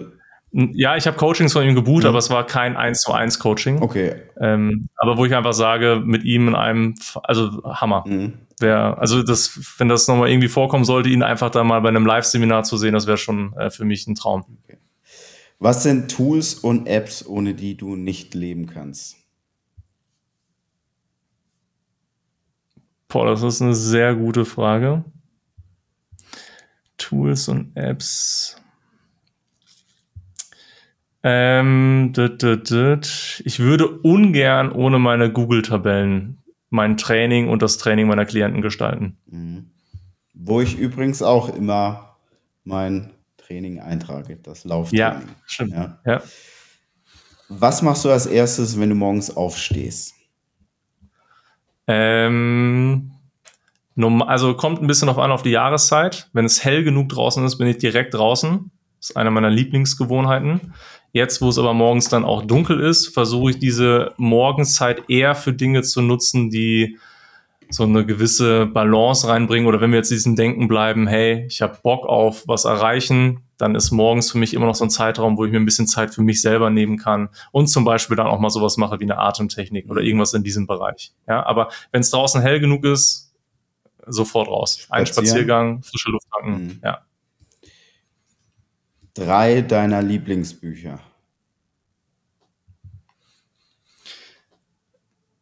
Boah, das ist auch wieder so eine gute Frage. Was waren denn so. Also soll ich drei nennen oder eins von den dreien, die so. Wenn dir drei einfallen, gerne drei. Wenn ja. du dich aber sehr schwer tust, dann eins. Also ich gucke jetzt auch gerade schon mhm. zu meinen Büchern, nicht, nicht erschrecken, wenn, also die sind halt mhm. da aufgestellt, ob mir da noch eins besonders ins Auge springt. Also super gut fand ich Flow. Mhm. Kann ich auf theoretisch nochmal gleich in die Kamera halten. Da geht es eben um eigentlich um Aufmerksamkeitsprozesse und Lebensqualität. Das geht um diese Momente, wo wir die Zeit vergessen, wo wir einfach so Momente erleben, im Flow, mhm. ja, und das mal so wissenschaftlich wie möglich untersucht. Das hat mir ziemlich viel Inspiration gegeben äh, für meine Arbeit, aber auch für mein eigenes Leben, ne, wo ich, wo ich merke, wo ich relativ leicht Flow herstellen kann und äh, wie krass das die Akkus irgendwie auflädt und gleichzeitig das ja auch produktiv sein kann, ne, je nachdem, wo man seinen Flow eben hat. Mhm. Also das absolute Empfehlung. Das Buch Flow fand ich sehr, sehr gut. Und ich behalte die Frage noch mal kurz im Hinterkopf. Vielleicht, also ich weiß nicht, ob du noch weitere ja, Fragen gerade hast. Weiter. Ja, weil sonst, wenn mir noch was einfällt, würde ich noch mal ein Buch nennen. Mhm. Aber jetzt gerade. Okay. Ähm, Bist du eher jemand, der Bücher liest oder E-Books oder Audio? 100% Bücher, oldschool. Okay. Hast du Lieblingsmusikalben oder Playlists? Ich höre sehr gerne äh, motivierende Filmmusik. Mhm. Das gibt mir im Training auf jeden Fall einen guten Drive, Gas zu geben. Hast du Podcasts, die du gerne hörst? Äh, ja. Ähm, also ich gucke jetzt einfach mal kurz nach, bevor mhm. ich hier äh, äh Quatsch erzähle. Also ich bin Bayern München Fan. Ich habe einen Bayern München Podcast, den okay. ich regelmäßig höre. Den höre ich zur Entspannung. Das ist so, was ich meine. Du kannst nachts nicht pennen, ja. Dann ist wahrscheinlich ja. so der Bayern München Podcast leichte ja, Unterhaltung, absolut. positiv, lenkt dich ab und dann schläft man ein. Ja. Also das, äh, das auf jeden Fall. Ja. Komischerweise zeigt er mir jetzt gerade nichts an. Ähm, ich guck. Ähm, Better Thinking ist mhm. ein Podcast, den ich ja, gerne höre. Ich, ja. Der, ähm, der hat regelmäßig Interviewpartner, die ich dann aber auch sehr interessant finde. Ich weiß auch nicht, wie er das schafft, immer an die ranzukommen. Mhm. Ähm, aber da höre ich öfter mal rein. Aber eher, weil ich die Leute mhm. gegoogelt oder gesucht habe. Und dann komme ich halt immer mhm. wieder bei ihm, okay. lande ich bei ihm. Ja. Okay. Was war dein erstes Investment und was war dein bestes Investment? Ähm, mein erstes Investment. Mein erstes Investment war die Kniebeugen Kreuzheben UG. Das war die erste Firma, die ich gegründet habe. Mhm. Ähm, also der Name war Programm. Wir hatten unser Produkt war Kniebeugen und Kreuzheben. Das habe ich zusammen mit Wolfgang Klein gemacht. Vielleicht kennt der ein oder andere den WKM-Plan. Das war sein Trainingsplan. Das war noch zu den Forenzeiten von BB-Szene und mhm. Co. Da war das auch bekannter. Und mit dem bin ich dann durch Deutschland äh, gefahren und wir haben dann Athletentrainern Kniebeugen, Kreuzheben beigebracht, technisch sauber. Mhm. Und da habe ich natürlich auch schon investiert gehabt, ja, okay. äh, yeah, dass yeah. wir die Materialien haben und ja. äh, in die Webseite kann ich mich noch erinnern. Und genau, Gibt's das war so das erste mehr. Projekt. Das ist heute nicht mehr ähm, und es war auch nicht so erfolgreich. Also ob, damals weiß nicht, wir hatten auch noch einen Businessplan geschrieben, also wirklich haben uns voll Mühe gegeben, äh, ohne Einnahmen zu haben auf der anderen Seite. Das war ganz eigentlich sehr komisch, was wir da gemacht haben. Mhm. Ähm, und irgendwann kam quasi auch raus, was wir so gar nicht berechnet haben, war ja das Rumfahren in Deutschland, wie viel Zeit das auch einfach letztlich kostet. Ne? Da waren wir etwas naiv, sind wir da rangegangen. Aber wir sind unserer Leidenschaft nachgegangen. Mhm. Also ich würde gar nicht diese Zeit missen wollen. Und äh, Wolfgang Klein ist auch für mich einer der Experten, wenn es um das Thema Übungsausführung geht und wenn man Probleme hat äh, beim Thema Übungsausführung bei Kniebeugen, Kreuzheben, aber auch den anderen, sage ich mal, Grundübungen. Mhm. Da hat er seinen Namen her und der Name ist gerechtfertigt. Mhm. Okay, und dein bestes Investment? Mein bestes Investment, würde ich sagen, war alles, was ich im Bereich Psychologie investiert habe. Mhm. In Fortbildung. Hat, hat am meisten Lebensqualität mir gebracht und auch unternehmerisch könnte ich abzeichnen, ab wann ich angefangen habe, darin rein zu investieren, also mhm. in die. Fortbildung. Okay. Was war, ah nee, wofür gibst du gerne Geld aus? Fortbildung. Okay. Ich habe mal mit meiner Frau, wir haben beide den perfekten Tag beschrieben. Mhm. Der perfekte Tag meiner Frau war auf den Malediven. Mein perfekter Tag war zu Hause und ich mache meine Fortbildung weiter. Das war ein Element, wo sie auch gesagt hat, das kann ich nicht fassen. Aber zu Aber Hause oder vor Ort? Ähm, das wäre mir, also da ich viel online mache, mhm. habe ich auch die meisten Fortbildungen mittlerweile online und genieße das auch irgendwie mit meinem Kaffee dann hier zu sitzen und mit Büchern mich zu umgeben. Aber äh, Fortbildung ist für mich an sich auch vor Ort etwas, wo ich sage. Äh, das finde ich eigentlich immer noch mal besser, an einen Ort zu fahren, ja. Neues Surrounding. Ja. In ja. der Regel ja auch Gleichgesinnte, also die haben ja auch die, das, zumindest dieses eine Interesse, was man selber auch hat. Ja. Ähm, und das ist ein Highlight, ja. Genau, also ich finde das auch nochmal, also wenn ich es kann, mache ich es auch gerne direkt immer vor Ort. So würde ich es auch formulieren. Wär, ja. ja. genau, es ist ein Highlight, äh, darauf freue ich mich dann auch. Ja. Nur die Realität ist bei mir ganz oft eben online, aber auch da, dem kann es ich sehr halt viel abgewinnen. Viel praktikabler und äh, gerade so diese ganzen oder vieles, was so in dem Mindset-Psychologie-Bereich ist, kommt halt aus den USA und dann, ja, ist halt das Reisen. Ja, absolut. Bisschen ja, das aufwendiger, kostspieliger, ja. zeitintensiver. Ja. ja. Okay. 100 Prozent, ja. Wann hast du das letzte Mal Geld verbrannt? Äh, wann habe ich das letzte Mal Geld verbrannt? Als ich in einen ETF investiert habe und nochmal in eine einzelne Aktie. Und das hatte alles mit erneuerbaren Energien zu tun. Okay. Und habe dann auch später irgendwann rausgekriegt, dass es wohl mal eine Blase gab in dem Bereich. Yeah. Weil das in war, in sowas zu investieren. Yeah. Und ich habe quasi gekauft, als es hoch war. Yeah. Und danach ging es schön runter. Okay. Geht auch immer noch angenehm abwärts. Also, okay, äh. da kommen wir auch zur nächsten Frage. Wann hast du dich das letzte Mal so richtig geärgert? War das das? Ja, wann habe ich, ja, das, Boah, ja, es hat schon, äh, wenn ich jetzt überlege, was so richtig Wallung geschlagen hat, dann war das schon etwas, was auf auch sehr regelmäßiger Basis ich ja sehe, wenn yeah. ich mein Depot sehe, ne? und dass das nicht gelaufen ist yeah. und ich da damals äh, ja, Geld versenkt habe quasi. Und auch nicht absehbar ist, wann sich das quasi dann doch nochmal auszahlt. Ja, ich hoffe es. Gar aber, nicht. Ja, es könnte sein, ja. Ich habe es auf jeden Fall mental jetzt mittlerweile abgeschrieben. Ja, okay. Wann hast du dich das letzte Mal so richtig gefreut? Wann habe ich mich das letzte Mal so richtig gefreut?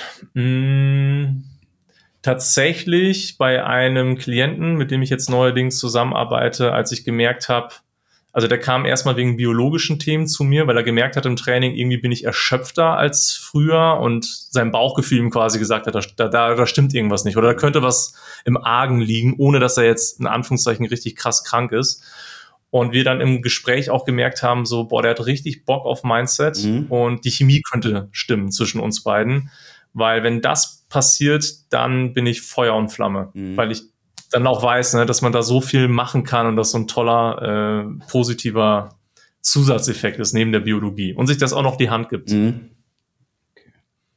Was? Und der dann auch gesagt hat, ich buche das mit. Also das war, er, er kam ja erst wegen dem Biologischen mhm. und hat dann gesagt so, nee, ich will das auch direkt mit dabei haben. Und das war für mich sehr geil. Okay. Wann hast du dich das letzte, also sorry, was ist deine größte Schwäche? Was ist meine größte Schwäche? Und was ist deine ähm, größte Stärke? Meine größte Schwäche. Auf solche Fragen muss man sich ja richtig, also gute Fragen, sind sehr gute Fragen. Ähm, ich glaube, meine Stärken und Schwächen sind sogar manchmal relativ eng verzahnt. Mir fällt jetzt ein Bereich an. Ich habe schon relativ starken Handlungsimpuls. Also äh, äh, das gilt für Krisen als auch für, wenn es läuft, dass ich Bock habe zum Beispiel auf mehr oder dass ich Bock habe, in der Krise aufzustehen und wieder Gas zu geben. Aber ich merke diesen Handlungsimpuls auch zum Beispiel in Diskussionen, wo ich dann vielleicht eher mal dazu neige, dann auch unsouveräner zu werden, weil mhm. ich so einen starken Impuls habe, jetzt Recht zu haben zum Beispiel. Und ich dann, ähm, ja, auch manchmal, also nicht in Teufels Küche komme, aber äh, Anführungszeichen dysfunktionale äh, Gespräche habe, die eigentlich nichts, niemandem was bringen. Mhm. Ja, aber als Stärke würde ich schon sagen, dass ähm, das Gas geben ist schon irgendwie, dass, oder dass ich diese Energie anzapfen kann. Und ansonsten würde ich sagen, mein, mein, was ich denke, was mein größtes Talent ist, ist tatsächlich Kommunikation und Mindset und Biologie, da ein relativ, ein relativ cooles Paket aufs Parkett zu bringen. Mhm. Was war deine schwerste Zeit im Leben? fallen mir zwei Sachen ein. Einmal äh, erste äh, oder ein, ein Beziehungsabbruch, quasi erste große Liebe. Und der zweite Bereich ist tatsächlich eine Unternehmung, die nicht geklappt hat, in der ich emotional als auch finanziell investiert war. Mhm. Letzte Frage. Was war für dich der größte Hebel für Wachstum? Ganz klar zwei Dinge. Geil, oder? Äh, ich hatte erst eine Sache im Kopf, aber es waren eigentlich schon zwei, es waren zwei, zwei Dinge. Äh, in die Verantwortung kommen war für mich ein ganz wichtiger Schlüssel. Und der zweite Schlüssel ist ähm, Lernen. Mhm. Lernen, lernen, lernen. Das ist für mich so eins meiner Hauptdinger, wo ich sage, ey, das, das war ein krasser Hebel. Und ich kann es auch wirklich festmachen an Daten. Ne? Also mhm. Also wo ich sage, wenn ich jetzt zum Beispiel an Outcome geldtechnisch schaue, dann würde ich sagen, als ich angefangen habe, mehr in meine Ausbildung zu investieren und mehr die Ausbildung auch zu machen, die auch teilweise viel Geld gekostet haben oder nicht so naheliegend sind, weil mhm. sie irgendwo in den USA sind, dann äh, ging es ab. Oder ging es mehr ab, mhm. sagen wir so, ja. Okay. Dann, falls ihr Fragen habt für die nächste Episode, gerne in die Kommentare. Das hier ist ja auch auf YouTube. Und dann werden wir Lukas wahrscheinlich wieder so im Januar begrüßen. Und ich danke dir auf jeden Fall für deine Zeit. Sehr wir gerne. sprechen uns ja so oder so regelmäßig. Ja. Und in diesem Sinne, ich hoffe, ihr habt was für euch mitnehmen können. Ähm, Link zu Lukas seiner Homepage ist in den Kommentaren. Wenn ihr euch mit ihm connecten wollt für eine Zusammenarbeit, dann macht das gerne. In diesem ja. Sinne, wir sind raus. Danke für die Bühne, Marcel. Und ja, ich hoffe auch, dass da was dabei war, was man sich so in den Einkaufswagen legen kann und dann ins Handeln kommt im besten Fall.